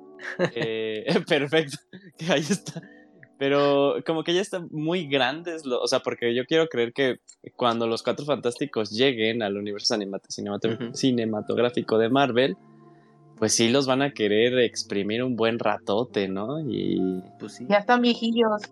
y no, o sea, no es que estén súper viejitos, pero pues, o sea, si luego pare- Sure. cada Ya. cinco o seis años es cuando se obtienen las secuelas o algo así, pues, no sé. Mira, ¿eh? según esto, el, el que es el director de Marvel Studios, que, bueno, la idea es no que no duren otros, no, no sean otros 10 años como lo que vimos eh, anteriormente, sino que sean un menor lapso de tiempo, porque pues, obviamente ellos ya contemplan de que pues los actores en algún punto es de, oye, sí estuvo chido, pero pues ya, ¿no? Ya mejor apúralo, ya mejor la filmo de una vez, porque yo tengo que hacer otras cosas. Entonces puede caer de Fantastic Four, pues a ver, o sea, se contempla que- también ese punto. Y es que fíjate que para lo que han estado haciendo, para conectar con la gente, los actores, hombres, son cuarentones, las actrices son treintonas. Entonces no sé si Emily Blunt quepa en, en los parámetros que están que están manejando, que sería la, la mejor actriz que podrían poner, porque es maravillosa Emily Blunt.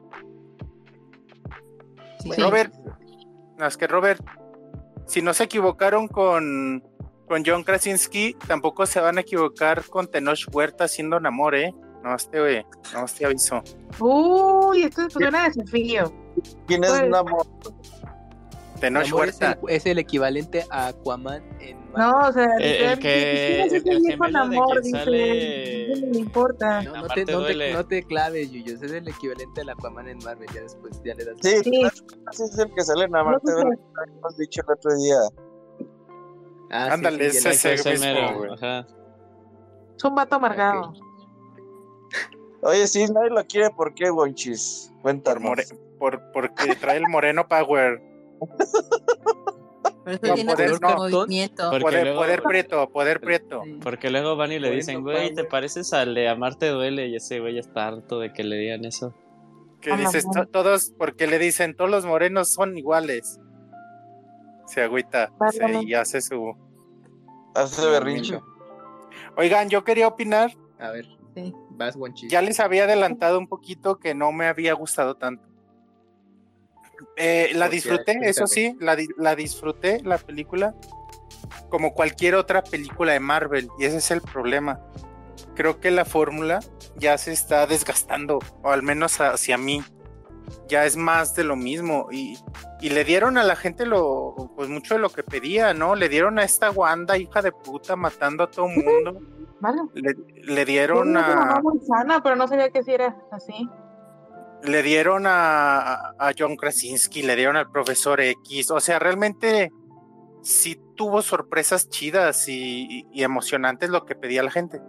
Pero yo viéndola decía, pues es que ya no siento lo mismo, pues, o sea, ya no es, ya es una fórmula que hemos visto una y otra y otra y otra vez, que ya se me hace más de lo mismo.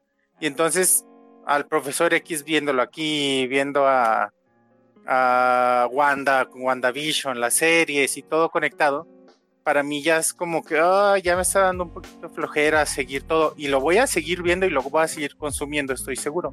Pero creo que, pero creo que por eso ya no me, eh, me siento que la pude haber visto en Disney Plus un domingo y ya. Pues, o sea, no, Válgame Dios. ya no me provoca tanto como, como lo hacía antes. Creo que hubo una ¿qué tal ruptura ahí después de. Hubo una ruptura ahí después de, de Endgame que, que quizás si hubieran reiniciado todo y ahora vamos a crear algo nuevo, a lo mejor me hubiera podido emocionar, pero al seguir la misma fórmula, los mismos personajes, y ya con el multiverso que pueden hacer lo que se les antoje. Y, y creo que también a las películas de Marvel ya ni les podemos exigir coherencia en el guion o, o lagunas ahí en el guion. No, pues es una película de Marvel y, y no importa mucho el guion y cómo la lleven, está bien hecha, los efectos están chidos, los actores, ac- los actores actúan bien y, y ya. Eso, eh, eso es lo que es una película de Marvel y, y ahí se queda, pues, y, y creo que por eso yo la vi y dije, ah, pues mira, vine al cine, a lo mejor no, no lo disfruté Es tanto que la como, viste como cansado, debería. No, no, no, Pero te digo, sí la disfruté, pero te digo, como cualquier otra película de Marvel, ya no me provoca tanto. Espero Love and Thunder por Taika Waititi, Mm. espero Guar- Guardianes 3 por James Gunn, pero pero por los directores quizá es Claro. lo que me atrae a las películas. Ya en el universo, este conectado, como que ya me ya le perdí el interés. Ya es una fórmula que, que para mí ya, me- ya me desgastó. Pues así pasa, Wonchis. Ya se- Yo- yo opino-. Yo, yo, Sí. opino igual, yo opino igual que Wonchis. O sea, eh, me la pasé X en el cine. Estuvieron mejores mis palomitas que la Claro. Eh, no es que sea mala la película, pero yo también. Y creo que lo habíamos platicado en su momento cuando hablamos de Eternals. Que una de las cosas que me llamó mucho la atención de Eternals es que propiamente pues no seguía ya esta fórmula eh, a la cual hemos estado un poquito acostumbrados los últimos ocho años y por alguna razón como que Eternals digo, ah, es una gran película, pero es porque pues, me dieron algo diferente. Bueno, no es que diga que sea una gran película, sino me entretuvo más. Pero eh, sí, sí pienso igual, o sea, eso sí, no, no, no demerita y me encantó el personaje que hicieron de Wanda, se nota tal cual. Disfruté mucho ver cuando sí se notaba que siguieron como la visión de este, eh, de Sam Raimi, se nota cuando dices, sí, esa es una de sus escenas. Cuando hace pues estos como que, cuando va Wanda persiguiendo a, a Doctor Strange, a América. Chávez, y, o sea, que- ves- que, Cuando ¿Qué ves Evil, Evil Dead de repente por ahí. Ajá, sí, sí, sí, que se está moviendo como la, la cámara mientras ella los persigue y dices, ah, este es Sam Raimi a huevo. Y también en algunas partes dice, este, este es Sam Raimi dirigiendo, cuando dirigió Spider-Man, ¿no? Eso me gustó mucho. Eh, pero sí, así me pareció como muy... meh. O sea, yo, yo salí y dije, eh, eh, ahí estuvo.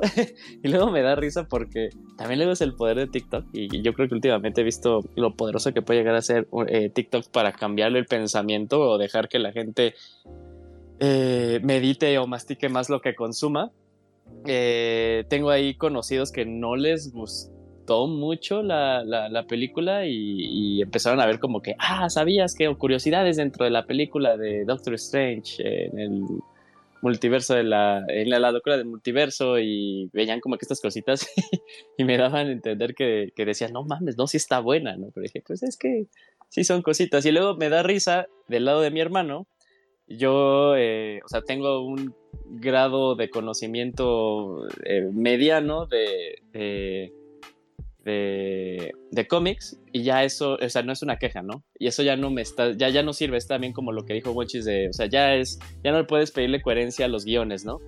Eh, porque si me dice, oye, pero ¿quién es esto? Y esto pasa en los cómics, y de, pues es que ya desde hace un buen rato, ya desde hace unos años, si bien puedes utilizar los cómics como referencias, ya no son tal cual la misma línea, que es algo que a mí me gusta, ¿no? Que tal cual hayan dicho de nosotros vamos por nuestro lado, pero eh, también eh, eso mismo también significa que pueden hacer lo que quieran y que hay momentos en los que tú te quedas de, ah, eso no tiene coherencia, pero bueno. Y algo sí muy bueno, que sí me parece, es que esta película sí es como... eh, no la excusa, sino el- la justificación perfecta para este consumo que quiere que tengas Disney en sus plataformas, ¿no? En sus plataformas y luego en el cine. Eh, Sí te quiere tener tal cual eh, cautivado nada más dentro de su entorno y sí, este, dándote contenido de forma regular, lo cual me parece, pues sí, eh, genial de su parte. Yo no lo hago, no, no vi WandaVision, solo vi ahí como un resumen y dije, ah, esto es lo que necesito saber, ok, sigamos. Pero sí, o sea, en resumen, la película me pareció muy meh. ¿Sabes qué? Oye, Scroto, cuando en esta parte que van cambiando entre un chingo de universos, no me acuerdo en, en qué momento es, Ajá. ahí debieron sacar un pinche cameo de Marvel vs. Capcom, güey. Hubiera sido hermoso, ¿verdad? Y Sí. ahí estaba 20 a la película, güey. Sí, ahí hubiera, sido her- hermosísimo, así poder, aunque sea un, un poquitito ahí, un par de segundos. Ajá. Me hubiera gustado mucho, me hubiera emocionado. Además, hasta- tal vez me hubiera terminado gustando la película solo por ese, solo por ese detalle. Eh, creo que no ha opinado ni Kamui, ni Amairani, ni Mika propiamente la película. Eh, No sé si quieren hacerlo. Eh, a mí me gustó la película, o sea, me pareció como bien. De hecho, he escuchado como muchas opiniones muy similares de unos que la odiaron, otros que les quedó a ver la película porque les faltó más multiversos. Siento que tal vez se esperaba demasiado de la película porque evidentemente la inflaron demasiado, pero la verdad es que la película está bien, está normal, vale la pena y más si has estado siguiendo pues todo lo que es el, el mundo cinematográfico de Marvel. Entonces es cumplidora en ese sentido, tampoco es revolucionaria. No sé si el hecho de que o estaban esperando algo así como, como lo que se vio en Spider-Man y en To the Spider-Verse, o sea que son las dos películas donde se han manejado más o menos la temática de, de multiversos, pero pues fue como lo necesario porque yo no le hubiera agregado más multiversos si no hubiera sido todavía muchísimo más complejo y hubiera quedado todavía muchísimo peor la película. No estoy diciendo que quedó mal, pero no se hubiera entendido nada o no se hubiera entendido y hubiera sido muchísimo peor la crítica de lo que está haciendo ahorita. Eh, es cumplidora o complaciente en el sentido de sí le están entregando a las personas medianamente lo que quieren, pero no, y, y, lo que me llama la atención es que se dieron la licencia de permitir ciertas escenas más violentas sin llegar a lo excesivamente violento para los estándares de lo que está manejando ahorita Disney que eso pues dices, bueno, puede ser como un buen augurio de que puedan mejorar o puedan ser más permisivos en ese sentido y pueda darle como más, hacerlo más interesante en, en, las demás películas que vienen. Y sobre todo que me llama la atención que lo que no hicieron en Star Wars lo están haciendo aquí porque con Star Wars no están tomando, o sea, si ves la, el universo extendido que son todas las series o parte de, de los libros y los cómics, está bien, pero si no, con que te quedes con las películas principales, entiendes perfectamente la historia. Y aquí sí te están demandando tampoco en exceso que puedas o debas de consumir eh, los otros productos o este universo extendido que ellos están produciendo. Al final del día es un negocio y creo que esa es la intención. Entonces, ahorita creo que es esa pelea más de el negocio más lo que puedan ofrecer, tanto más allá de poderle ofrecer a la gente lo que quiere o no. Ok, sí. ok. Mayra, ¿ni quieres su opinión de la película? Sí. Ok. Pues mira, yo creo que también ahorita dijo algo muy, o sea, dijo unas cosas muy ciertas, Mika. La verdad es que, este, yo, yo lo que veo sobre todo, o sea, es que estas series no son como para completar, o sea, son series, o sea, estas series y todo este contenido extra es más bien para, para tener más contenido de Marvel al año, o sea, no es, no es porque, ay, pues es que también fíjate que sería padre contar esta historia, pero pues que no, sé, no, pero que no tenga nada que ver con el MCU, no, todo tiene que ver con el MCU todo tiene que ver con las conexiones y con las cosas que van a pasar después. Entonces es, es, obligatorio que las veas, no es, no es si te gustó, no es, o sea, no es este, realmente no es opcional. O sea, todas las, por ejemplo, para cuando se vio Infinity War y Endgame, si no habías visto las demás películas, también si te ibas a joder, o sea, te necesita, necesitabas esa información extra, hablé muy ranchero. Este, necesitabas toda esa información, o sea, era, es de a huevo. O sea, ya es, ya es un, es una, la cuestión con Marvel ahorita, que creo que es una de las cosas para las cuales también tuvo que sufrir esta película, es que es un producto muy grande y es un producto que, que es mitad ñoño, muy ñoño, y mitad nos gusta que, que, a la gente en general esté gustando mucho cómo se ven las películas y es muy padre venderle también al, al público general.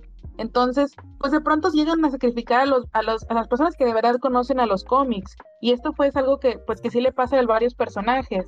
En este caso también las filtraciones que hubo en la película, o sea, creo que eso le hizo, le hizo las supuestas filtraciones del guion, o sea, había unos momentos donde decía que iba a salir este, o sea, ya, ya iba a salir. A mí me debió Tom Cruise, ¿eh? Yo quería Tom Ándale, Cruise. ajá, o sea, iba a salir Tom Cruise y iba a salir este, de nuevo todos los personajes de What If casi casi y todos los personajes de otras franquicias y tú es que ya, y ya, y todo el mundo decía, es que ya es la oportunidad perfecta para meter a tales güeyes y ya es la oportunidad perfecta para que explote todo y que los maten y que los corten. Y había incluso un corte de la película que supuestamente se iban a empezar a destruir universos en medio de la pelea y uno de ellos era destruir el, el, universo del Fantastic, que es esta película terrible de los Cuatro Fantásticos que salió semi recientemente en 2015, 2016. O sea, o sea, y eso la verdad para mí hubiera sido una gran escena, pero esa es la cuestión, empezó a crecer demasiado, demasiado, demasiado y no o sea, y, eso pues a lo mejor yo cuando la fui a ver la disfruté mucho, sí me divertí, sí estuvo muy bien. Cuando salieron ya los Illuminati, dije yo, ahorita tienen que empezar a salir todo el kinder de Marvel porque si no, o sea, o sea, ya tienen que llamarlos a formación porque si no, pues la película se va a acabar y no se va a ver nada. Este, pero no, o sea, el, punto de la película pues no era eso, o sea, esta no iba a ser ni un Civil War ni un Endgame, o sea, no, en tan poquito tiempo no se la podían aventar. Este, me parece que está muy bien dirigida.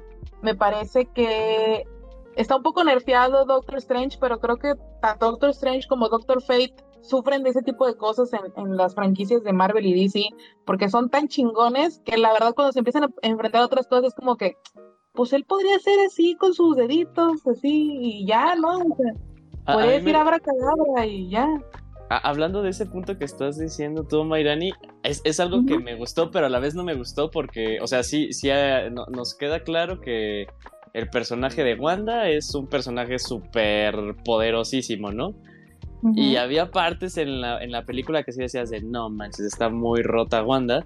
Y luego corte, co- corte, corte 2, toma 2, como que hasta la nerfearon en la misma película, ¿no? Entonces era así de, Ah, ah, como que sí dijeron de ya vámonos todo, pero dijeron, no, es que si sí nos vamos así tal cual todo, pues ya una- regresamos, ¿no? Hay una parte donde ya va a matar a.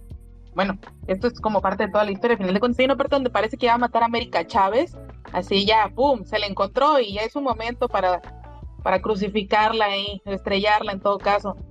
Y, son, y es una escena de que un minuto, dos minutos que le está haciendo, que, que él anda chupando su almita.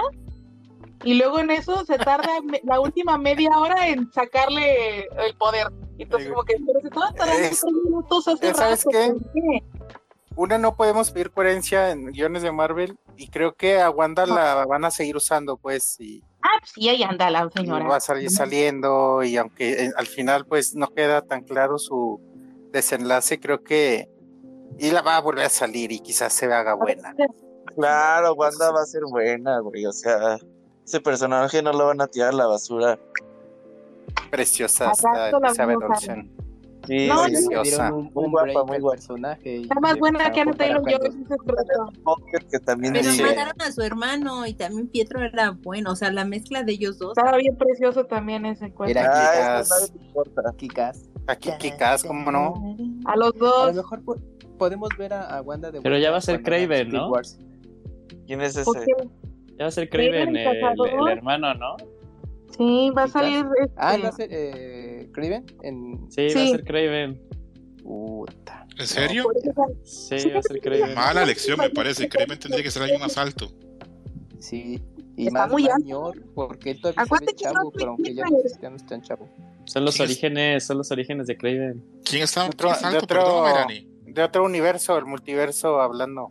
es donde, donde le cortaron las rodillas. No, este es, o sea, como hay dos Quicksilver, pues a lo mejor ahora van a usar al mismo, el Quicksilver que se usaba en Fox, que no me acuerdo ahorita cómo se llama el cuate. Aaron Taylor Johnson, creo. O ese es el otro. Sí, Aaron No, Taylor ese Johnson. es el que Ah, sí, salió en el Aaron Taylor. Johnson es el que se murió en Ultron. Y es el Sí, que va a ser sí, ahora. Ajá. Y, pues ya está bien mamadisco, está bien malvavisco también. Este, y Oigan, este, yo creo que a hablando de- Hablando de los Illuminati, se presentan como los más chingones del multiverso. Todos, pe- y todos, ineptos. y todos pendejos, güey. O sea, Sí, también están muy que no mames, güey. ¿eh? Todos bien idiotas, güey. Es como cuando Didier que se presentaba como el mejor jugador de Street Fighter de Toluca. Válgame Dios. Y pues no. Ay, le Ya le llovió a ¿no? neta. Pues mira, ¿cómo te explico? Pues también creo que sí, creo que, por ejemplo, esa parte, o sea, te digo, creo que más bien la película no es que esté mala, sino que coge de demasiados lugares, Mm. este, por, o sea, no sé, a lo mejor por tiempo, a lo mejor por, este, porque está muy bien dirigida, no sé, no sé, no sé. Pero, este, o por los múltiples cortes, porque supuestamente ya salió un cuate que era guionista y dijo, ah, sí, originalmente teníamos aquí a la abuelita del Chavo del Ocho, pero pues la cortamos porque ya estaba muy vieja, o cosas Han así. de ser, han de ser 30 escritores, eh, ya por película. Sí. No, está muy, está muy fuerte. Entonces, este, creo que, creo que lo que querían era, era, o sea, no, no alargarse mucho con la pelea, pero creo que sí hubo unos pedazos donde sí, sobre todo de la Capitana Marvel, que pues sí se me hizo como, o sea, sobre todo justificar mejor. Ahorita están diciendo, hay un, digo, ya me vale, voy a spoiler. Hay un- la escena donde la Capitana Carter es dañada con su propio escudo. Supuestamente la- él- ella agarra el escudo, lo que es Wanda, y se lo regresa.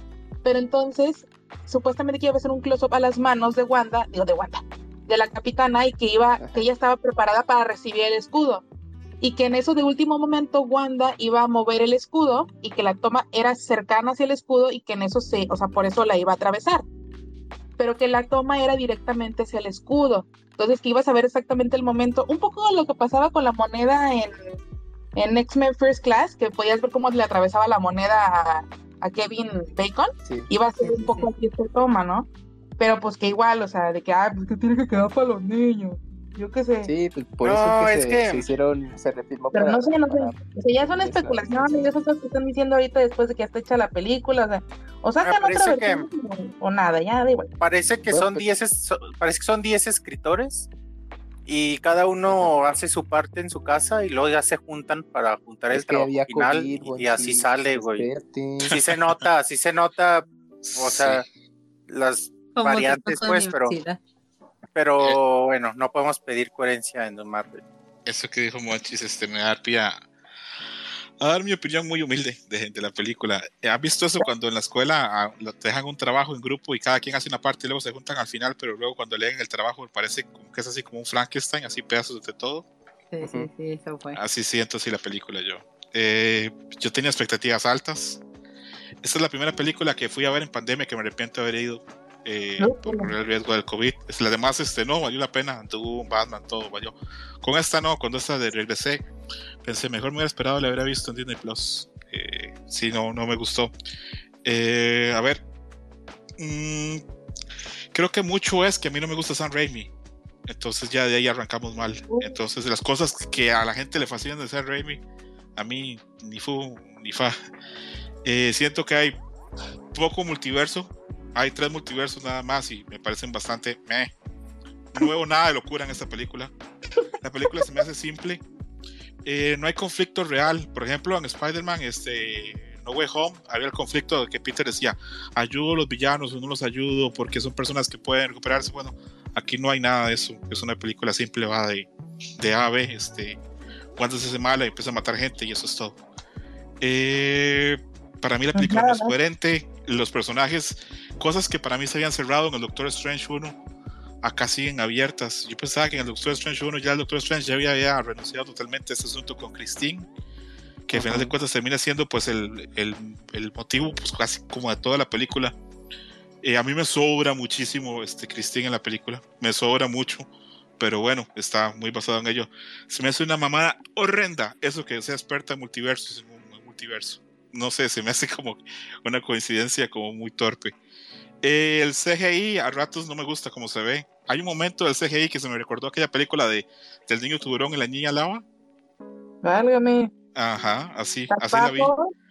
Eh, de Marvel yo espero cosas muy pulidas y acá no, no lo sentí. Los Illuminati son un concepto muy potente en los cómics. Aquí salen cinco minutos y los matan así. Ah, ¿No, no, si- no sientes que ahí ya como que ya desaprovecharon la bala? Sí, sí, totalmente. Luego, no me gusta John Krasinski ni Emily Blunt como, como la pareja del doctor y como Sue Richards y Reed Richards. Ah, Yo coincido con. Yuyos, para mí están muy viejos los dos ya para hacer esos papeles. Eh, John Krasinski tiene sí, esa 42 peli años.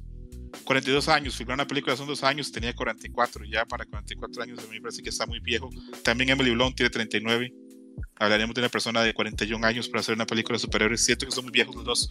Lástima porque son buenos los dos. Pero eso es cosa como ya como de gustos. Y por lo demás no me gustaron mucho los personajes. No me gustó el, papel, el personaje de América Chávez. No me parece. Me parece que es lo que llaman la, la latina token ahí para poner como inclusión. Eh, no me gustan los memes que ponen ahora de un personaje latino que atraviesa fronteras ilegalmente. Eh, a mí No. tampoco lo siento muy personal. Sí, no me gusta tampoco. Eh, he leído eh, críticas feministas de que, de que están muy molestas con la película porque dicen que el problema principal de Wanda es no poder tener hijos y que ni América Chávez ni Wanda pueden controlar sus poderes ni sus emociones. Pero yo no voy a entrar ahí. Sí, creo que la película no me gustó porque no la sentí como muy coherente, pero es cosa como de gustos. Eh, sé que hay mucha gente que le gustó y le encantó. Sé que otra gente que no. Estoy contento de ver que ya veo más gente que, que se está atreviendo a decir, a mí no me gustó, porque yo cuando terminé la película me sentí muy solo. Salí pensando, no, a todo el mundo le gustó, solo, solo a mí no. Pero, pero sí, Eh, la película yo no digo que sea mala, eh, para mucha gente puede ser muy buena y tal vez es una película buena, pero conmigo no conectó. Eh, Benedict Cumberbatch un actor increíble, eh, para mí le robaron el Oscar este año, pero bueno, siempre lo hace todo Ya bien. estoy contigo ahí. Elizabeth Olsen es una actriz increíble también, que por cierto, si les, gusta Elizabeth, si les gusta Elizabeth Olsen, les recomiendo una película que se llama Wind River, eh, Río de Viento, Wind River. Es excelente película, sale Elizabeth Olsen y sale, El Elige ya me mandó las escenas de esa película. perdón, El Elige ya me mandó las escenas de esa película. de Wind River. Sí. Qué triste. Bueno, pero si tienes chance la puedes ver, esa es una buena película. ¿Está buena la película? Sí, es muy buena. Porque ya te imaginarás lo que mandó. El final. Ya te imaginarás lo que mandó. Seguro desnudos, güey. Ah, güey. El Elige, Ah. güey. Pero la Entonces- película está buena que. Ah, River, no sí. te, no te gusta. Robert. Quédate con esas escenas que te mandaron. No, Wind River, bueno, a mí me parece que es muy buena película. Volviendo ¿cuál otra vez de con el? Doctor Strange, eh, no, no, no, no conecté. Tal vez es que tenía expectativas muy altas, porque repito, la primera, la primera película de Doctor Strange para mí es top 5 del MCU, para mí. Es muy buena. Entonces tal vez tenía expectativas muy altas. Y siento que aquí había material para hacer un montón de cosas. Había un montón de personajes este, muy ricos para hacer un montón de cosas. Estaba Wong, está el otro, el... Se me Ah. el nombre, Mordo, ¿verdad? Se llama. El, Mordo. Sí, Eh, está Suma Gorata al inicio de la película. Entonces, repito, me parece que había muchas cosas, pero a mí no, no, no, no conectó, no me gustó. Y es raro porque yo casi todo lo de Marvel me gusta. Eh, no, no es así como que yo soy hater ni nada por el estilo. Y como dijo Monchis, ahora cuando estrenen este eh, Thor, Love of, ¿cómo es? Love of Thunder, o cómo diablos se Love llama. and, Love and Thunder. Ok, el día que la estrenen ahí voy a estar. Eh, y el día que estrenen este, lo demás de Marvel ahí voy a estar. Eh, No, no hay problema. Pero sí, con esta película no, no, no, no me gustó. Y fue raro, porque conforme pasaba la película yo decía, qué raro, no lo estoy disfrutando. Y conforme ya cuando terminó me, me tuve que decir a mí mismo, no, no me gustó. No sé por qué, pero bueno. No, sí sé por qué, por, por lo que les comento, no, no la sentí como muy... Los personajes no la sentí como muy coherentes y las cosas que pasaban no me, no, no me llamaron con mucho la atención. Sentí que era una película muy sencilla a lo que yo esperaba. Y, Oye, Ujú. Para la ñoñiza, el del principio es Suma Gorado o Gargantos. Gargantos. Eh, dicen que es Gargantos porque Gargantos. Shuma Gorath los derechos los tiene otra empresa y Marvel no pudo comprarlos. ¿Se lo puede creer? ¿Quién Sí. tiene los derechos de Suma Gorath? Los tiene, no, los tiene otra Mira. empresa. Nada, es cierto. O sea, ¿tú Ah, sí, crees, o sea, ¿tú crees que yo pagaría? Vamos a suponer que los derechos de Shuma Gorath costaran 10 mil dólares. ¿Tú estarías dispuesto a, pagar 10 mil dólares para que unos güeyes digan, no, ese es Gargantos, no, es Shuma Gorath? O sea, No, no, no vale la pena. ¿Cuál es la diferencia? Pues Yo que no uno es un sabría. ojo y Que otro el no. color. No, no. El Uno es el ojo izquierdo y el otro es el ojo derecho. Que creo que Gargantos es nada más una criatura monstruosa y Shuma Gorath sí es una entidad así como mística, galáctica. Tiene magia, ¿no? Tiene. Exactamente, es, es un, es un villano muy poderoso. Y pelea. Hace combos también en Shuma Gorath. Este, Shuma agarraba. sí es un, es un enemigo mucho más poderoso que este Gargantos. De hecho, cuando salió yo pensé, el Shuma Gorath, ¿cómo va a salir Shuma Gorath, que es un villano tan poderoso como al inicio de la película? Y luego ya cuando vi que era Gargantos, dije, ah, ok, está bien. Pero sí, para que veamos que en, en todo se cuecen habas, eh, los derechos de, de Shuma Gorath son de otra empresa. Y, y normalmente cuando se tiene que aparecer en un juego de Marvel, Marvel tiene que pagar ahí un, un poco de dinero y, o Ah, bastante, no sé cuánto pedirán. Y en este caso no se dio. Luego, con lo que ustedes mencionan de que la película se tuvo que refilmar varias veces y que fue escrita varias veces, sí, yo también he leído y he, he oído comentarios de la gente de eso, de que por lo menos hay pietaje una hora más de cosas que se tuvieron que quitar y que ya Director filmada la película, exacto, y que ya filmada la película, tuvieron que grabar todavía mes y el resto de días más. Y un mes de, de filmación es muchísimo. Entonces, esta película debe haber varios cuts. Debe haber ahí como que el Sam Raimi cut, el director de la 1, que fue el que la creó y la dejó, luego se tuvo que salir el cut de él, por lo menos a nivel de storyboard. El cut de probablemente de lo que querían los directivos de Marvel. Entonces, pues, eh, a ver qué pasa con el tiempo. Tal vez la vean un par de en unos tiempo en, en televisión cuando la pasen y digan, ah, no, no está tan mal. Pero a mí, por lo menos, esta sí no, En Disney no Plus. conecté. ¿En Disney qué, perdón? Cuando esté en Disney Plus. En Disney Plus. Es que Pero creo que creo que ya más que seguir viendo lo- a los personajes de los cómics, creo que ya es necesario empezar a meter historias con un poquito más de profundidad, aunque sean para los niños. Creo que ya pues ya la fórmula se desgastó tanto que ya tienen que hacer eso, pues ya tienen que meter drama, un poquito de ahí de, Hay de películas de al Marvel guion, pues, hacerlo a más de autor, no sé, algo más, más, con, con más carnita, tal vez. más íntimo, más carnita, exacto. Por ejemplo, acá tengo una lista de películas que a mí me gustan mucho de Marvel, eh, que son así como mi top 5 y me parece que son más interesantes, por lo menos que esta. Por mí, Iron Man 1 me, me gusta mucho, porque hay un crecimiento del personaje. Muy bueno.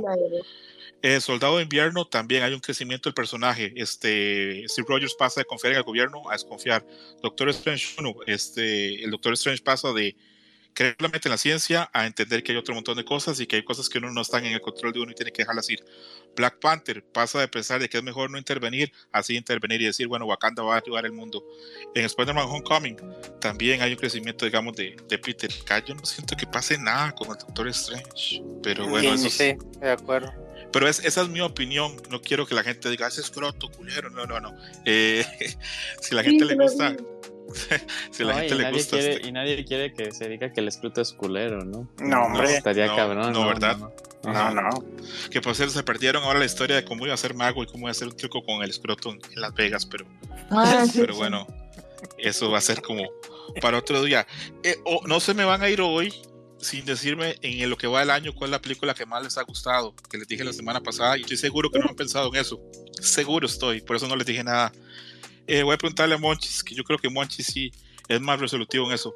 Iván, si te pregunto, Verga, güey. en lo que va del año, ¿cuál es la película que más te ha gustado? No la mejor, la que más te ha gustado en lo que has visto el año.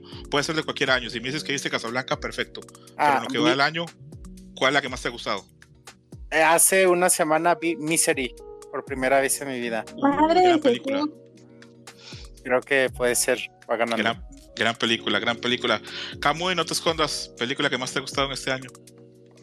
Ahorita lo que me ha gu- me ha gustado más en este año fue justamente de Norman, lo que platicamos hace rato. Verga, muy bien. Amairani. Ah, mi película favorita este año ha sido la de Turning Red, la de la niña que se hace un panda. Ah, esa es muy bonita, ¿verdad? Sí, la verdad es que no nada más me parece divertida, sino que también sí siento que entendí, o sea, aprendí mucho de la película, entonces creo que, ay, pues ahí traigo todo el día las, las canciones de los monos, entonces sí, sí, sí creo que sí dejó una gran huella. Esa película, yo pasé toda la película viéndole el pelo al panda. Me parecía que estaba tan perfecto, tan bien hecho. Sí, sí, sí, no, es, un- es una preciosura. La verdad es que es muy cool pensar que también, o sea, imagínense que eso es lo que lograron hacer en pandemia y desde sus casas también, o sea, es una, o sea, no, no, es- no hay suficiente este crédito a la película y a cualquiera de las que se- salga de Pixar este por pandemia, o sea, también Soul, o sea, son unos acabados increíbles. A mi sol me encanta. Mis respetos, mis, sí, o sea, está, es, es, es lo bonito de pensar que no es nada más tecnológicamente bien hecho, sino que eh, cada una tiene su estilo y no, este, y no se confunde, o sea, no se, no piensas, ah, no, pues que ahorita ya se le ven las texturas de la, de la, de la ropa, ¿no? Como los Increíbles dos, ¿no? O sea, no, cada una tiene sus cosas y que, y que no por eso, o sea, desmerece frente a las otras de manera visual, ¿sabes? No, a la gente de Pixar, yo los admiro muchísimo. Yo hace un tiempo leí la guía de escritura de Pixar. Tenía una línea que me marcó mucho, que dice que en una historia uno tiene que usar las coincidencias para crear problemas, nunca para generar soluciones en una película. Que si la solución de una película viene en una coincidencia, es lazy writing o mala escritura. Y eso a mí se me hace brillante. Se me hace brillante. Podría, po- con eso mismo que acabo de decir, podría devolverme y meterle un par de garrotazos a, a la película de Doctor Strange, pero Ah, Pero sí. no, esto, estúpido. ¿para qué? Yuyos, película que más te ha gustado en lo que va el año. Eh, pues bueno, vuelvo a repetirme después de la semana pasada, que sería Perfect Blue. ¡Yay! Te quiero, Yuyos, te quiero. Mika, a ver, Mika, película que más te ha gustado en lo que va el año. Mm, Dune. Volví a ver Dune, la última versión, y es- me gusta mucho. Mika, estás haciendo esto para que ganara así mi corazón, ¿verdad? No, no, no, para nada. Para nada. Porque- Pero me gustó mucho, mucho, mucho. La disfruté muchísimo. ¿Para cuándo comienzas a leer Doom? No lo sé, ahorita estoy un poco atolada en otras lecturas para mi programa, pero prometo Entiendo. ahí tenerlo, tenerlo. Que por cierto, tarde o temprano yo me voy a pasar por ahí, ¿verdad? Para el multiverso que llaman. Sí, sí, sí, por supuesto. Pero Sí, ¿cómo sí, se llama tu programa y cada cuándo y dónde lo escuchamos? Exacto, Mica. Ah, mi mi comercial es, bueno, tengo un podcast que hablo de lectura, literatura y libros, eh, se llama Tipos Móviles, lo, bueno, sale cada 15 días en los lunes y pues bueno, están más que invitados a escucharlo y por supuesto a participar en él. Oye, Mica, bueno, y esta es, esta es pregunta seria. Bueno, son dos preguntas serias. Eh, Por favor. Me, me- me interesa saber si llegaste, si ya viste la peor persona del mundo. Y si sí, ¿qué te pareció? ¿Ya? Ya la vi y me agradó, me recordó demasiado a una de mis amigas. Me pareció interesante, creo que es una temática o- y, y conflictos que, con los cuales te puedes identificar perfectamente, porque todos en algún momento de la vida tenemos ese tipo de crisis, pero en particular cuando yo la vi me recordó demasiado a una amiga. Gran, gran película. La, la, la semana pasada mencioné que, que es la que más me gusta de, de las que he visto. No la mejor, ni siquiera la que me gustó más terminando la película. Pasé muchas semanas pensando en ella y en las cosas que pasan. Y, Mm, y si hay paralelismos, este, las cosas que pasan ahí con, con, con la vida. Normalmente hay como sí. ciertas pérdidas. Eh, algo le iba a preguntar a Mairani. Ah, sí, que a Mairani hace streaming, entonces no sé si Mairani quiere compartirnos qué días hace streaming, qué horarios hay y qué juegos juega. Adelante. Ay, qué lindo. Pues mira, yo este hago streaming, este eh, hago de lunes a viernes, este normalmente los miércoles este no puedo, pero más o menos así es. Este, y pues juego ahorita, pues o sea, ahorita juego de todo, de hecho ya este conseguí el Pokémon Arceus, entonces también lo vamos a empezar. Este, y pues también igual pueden irse a dar una vuelta ahí en mi canal de Twitch, osa-409.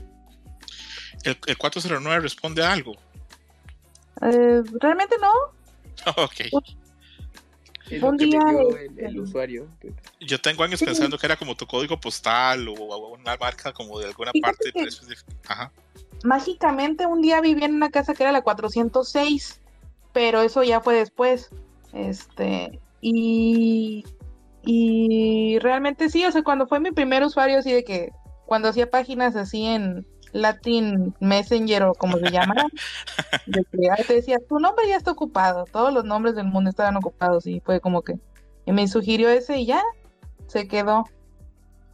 Tengo un amigo que dice siempre que si quieres pasar una vergüenza, dile a tu empleador actual cuál es tu primer correo. Uy, El primero que creaste. Yo pensé en el mío, sí, qué puta vergüenza. Pero bueno, Yo lo sigo, yo lo sigo usando, amigos. el diván duende, Y punto duende. verga, no te da que Tengo un alias, tengo un alias para cuando tengo que dárselo a alguien, que es ivancervantes.outlook.com. Pero bien. sigo usando mi, mi correo, pues el mismo. Sí, así pasa. Yo, por ejemplo, este, con esto, con el Nick de Escroto, tengo anécdotas bien feas, algunas divertidas. A Mariana un día me preguntó que cómo me llamaba porque ella le comentaba a su mamá, voy a grabar con el escroto. Y como, ¿qué? Entonces, sí, sí, sí. Entonces era la gente, profesor. La gente que escucha el programa que sepa que, que no me llamo así, me llamo César. Es una, Sí. una larga historia de, de por qué viene el Nick, pero, pero no se preocupen. Que es un Nick incómodo. Yo veo que Mika nunca me ha dicho escroto y nunca va a pasar, ¿verdad, Mika? No, siempre te he llamado César, así como a Julio, siempre le he dicho Julio. Sí. eh, muchas sí. gracias, Mica. O sea, que aunque Yoyos no es nada, nada, nada, nada culero. De hecho, es una historia bonita, ¿eh? Es un diminutivo tu nombre, ¿verdad? Así me decía, sí, así me decía, bueno, me, como nunca me gustó Julito desde chiquito, no es que desde chiquito decía, ay, suena culito, ¿no? Pero nunca me gustó. Porque era- mi, mi mentalidad es, pues si me van a decir un diminutivo, pues le estás agregando dos letras a mi nombre, se hace más largo, ¿no? No tiene sentido, pero bueno, eh, ese es mi síndrome obsesivo compulsivo, pero... eh, no, mi tía me decía Yujin, mi papá también, y de hecho mi tía y mi papá no se llevan bien, entonces no sé de dónde lo escuchó mi papá, pues porque no fue de que lo escuchó de mi tía. Entonces también me decía así y ya luego cuando comencé a crecer, ya, eh, ya, ya no era Yujin, ya era Yuyos. Se oye Arno, ¿no? Ujú. Así pasa con los, con los apodos de infancia. Mm, a Kamui no le a Kamui es muy larga la historia de cómo pasas de ser Salvador a Kamui o se puede así resolver en un minuto. No, pues simplemente, pues, pues ya me habías, creo que preguntó mi nombre y ya de ahí, pues, eventualmente me estás- empezaste a mencionar. Así que, mm, mm, que Kamui en, en, aquí en Dream Match y ya, pero pues no nada ahí extraordinario, creo yo. No, pero yo, yo te preguntaba que por qué Kamui.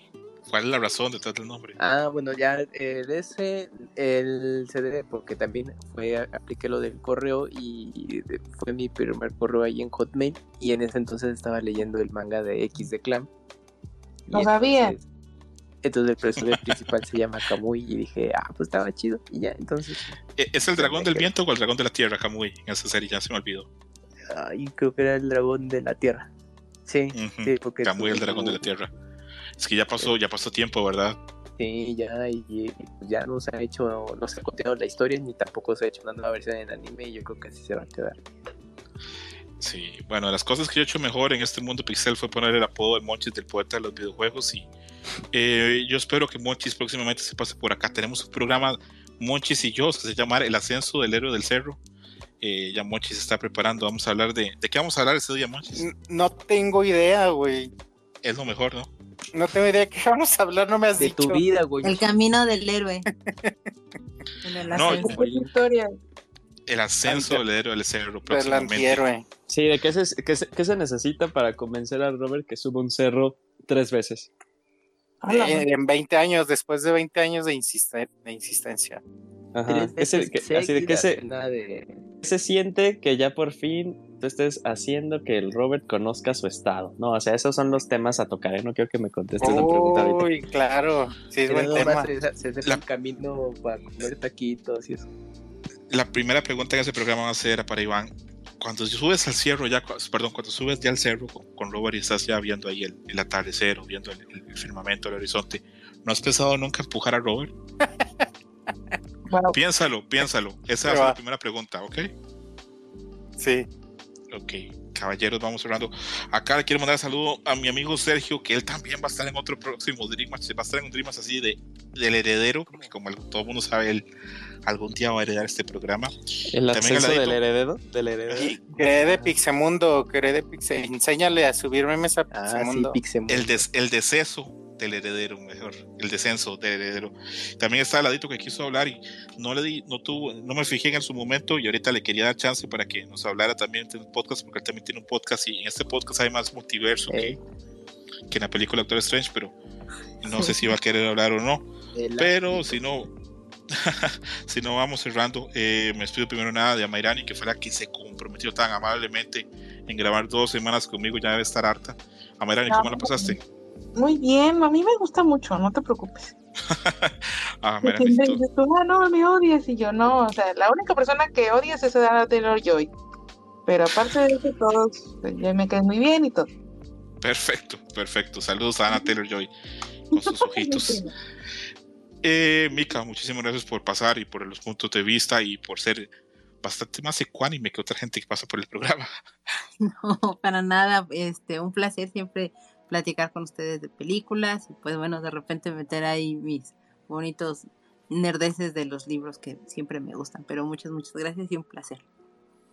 Que pronto va a venir ahí la película, yo creo. Va a ser Doctor Escroto en el multiverso de la lectura. Así puede llamarse el programa que vamos a grabar en algún momento. Me Eh, perfecto, ¿Verdad que ese es un gran nombre? increíble. Sí, me debería contratar Marvel, pero que se le va a hacer. Julio, que Yuyos, muchas gracias, Yuyos, por pasarte por acá. Yo sé que estás perdiéndote tu Elden Ring, tu ejercicio, tu comida, eh, Desvelados, tus, novia- sufriendo de todo. Tus No, novias no, no, pretendientes, que yo sé que te. que Esa te- masa, esa masa muscular que debería estar generando mientras duerme. Mientras duermo. No, no, no, no, amigo, sabes que, que me encanta grabar Dream Match, siempre es un gustazo. Ahí, eh, cuan- cuando, cuando haya tema y en el que pueda participar, sabes que siempre voy a estar ahí. Por cierto, Yuyo ya no se comprometió, pero ya por lo menos me dijo que, que sí, que vamos a grabar un programa de Xenoblade, eh, que es así como Xenoblade para Domis, donde él me va a explicar de qué va el primer juego, de qué va el segundo y qué podemos esperar del tercero. Ah, va, va, va, va, va, va, va. Antes de. ya No, se acuerda que el juego sale en julio, ¿eh? Entonces lo grabamos en junio. Se va a llamar así, este, Xenoblade for Dummies. Ajá, Vamos sí. Y, y si ahorita estoy en mamable con Elden Ring, uh, espérense a que salga de Chronicles 3. y Bloqueenme, bloqueenme de, de, de Twitter. Y bueno, me despido también de amigo Juego Kamui, que hoy estrenó sección el Kamui Time. ¿Cómo te sentiste, Kamui? Pues nada, pues fue un placer tener ahí una mini sección que no fue algo que me esperaba, pero fue una agradable sorpresa ahí para poder decir datos inútiles que pues a lo mejor a la gente le pueden interesar o no. Para que veas que aquí se te quiere, no como en otros podcasts. Ahí está mi amigo otra Roberto Pixelania. Un saludo bien grande. Ojalá que, le esté yendo súper bien en todo. Que parece que sí, porque con esas fotos que está subiendo parece que está mejor que nunca. Ten cuidado, Robert. Ahí Monchis dice que te va a tirar del, del cerro un día de estos. Eh, y bueno, ya para terminar totalmente, me despido de todos. Ojalá les vaya muy bien. Y Monchis, ¿cómo la pasaste hoy? Perdón, eh, la pasé muy bien. Muchas gracias, aunque fue medio, me, me integré a medio podcast. Me divertí bastante, como siempre, hablando de estas películas. Tú eres el ave fénix de estos caballeros del zodiaco, Monchis. Tú puedes llegar ahí a, a media pelea. No te preocupes. Hacer desmadre. Así es. Si eres del que más se acuerda la gente. Ajá. Sí, me estoy muy triste que dije Caballeros del. Zodíaco y Camu no hizo su voz clásica de hermano, pero bueno, a veces falla, ¿verdad? Oigan, voy a ir, voy a, ir a voy a ir al concierto con la, con la banda, a- al concierto de los Caballeros del Zodíaco. Verga, si alguien quiere oír el programa más adelante, ¿cuándo es? Perdón, ¿es cierto?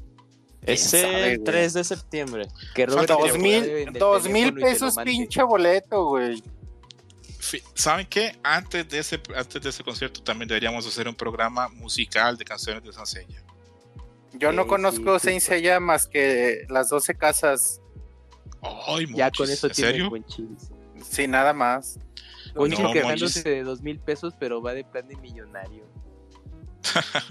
Pues yo, me dijo Robert, costó dos mil, págame dos mil. Y pues, Hubieras comprado está. el de 500 pesos, el, el de soldado, el jodidón.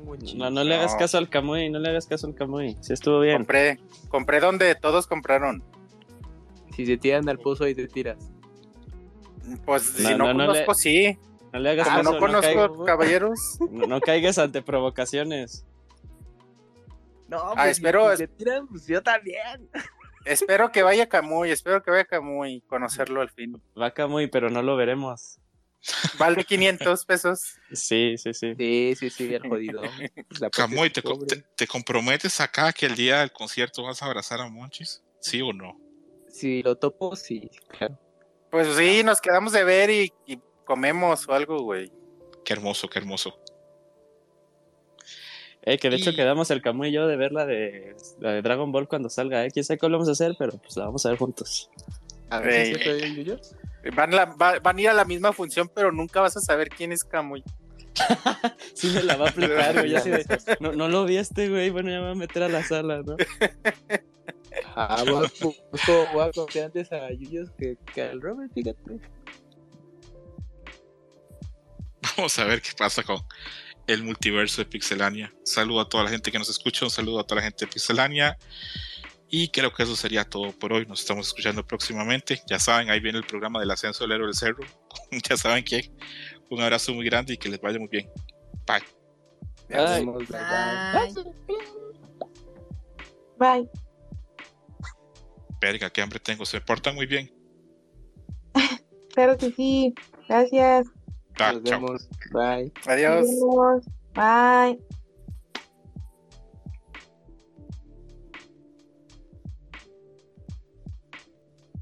Pack it up. Thank you for listening, Dream Match. Gracias por escuchar Dream Match. Hasta la próxima. Game over.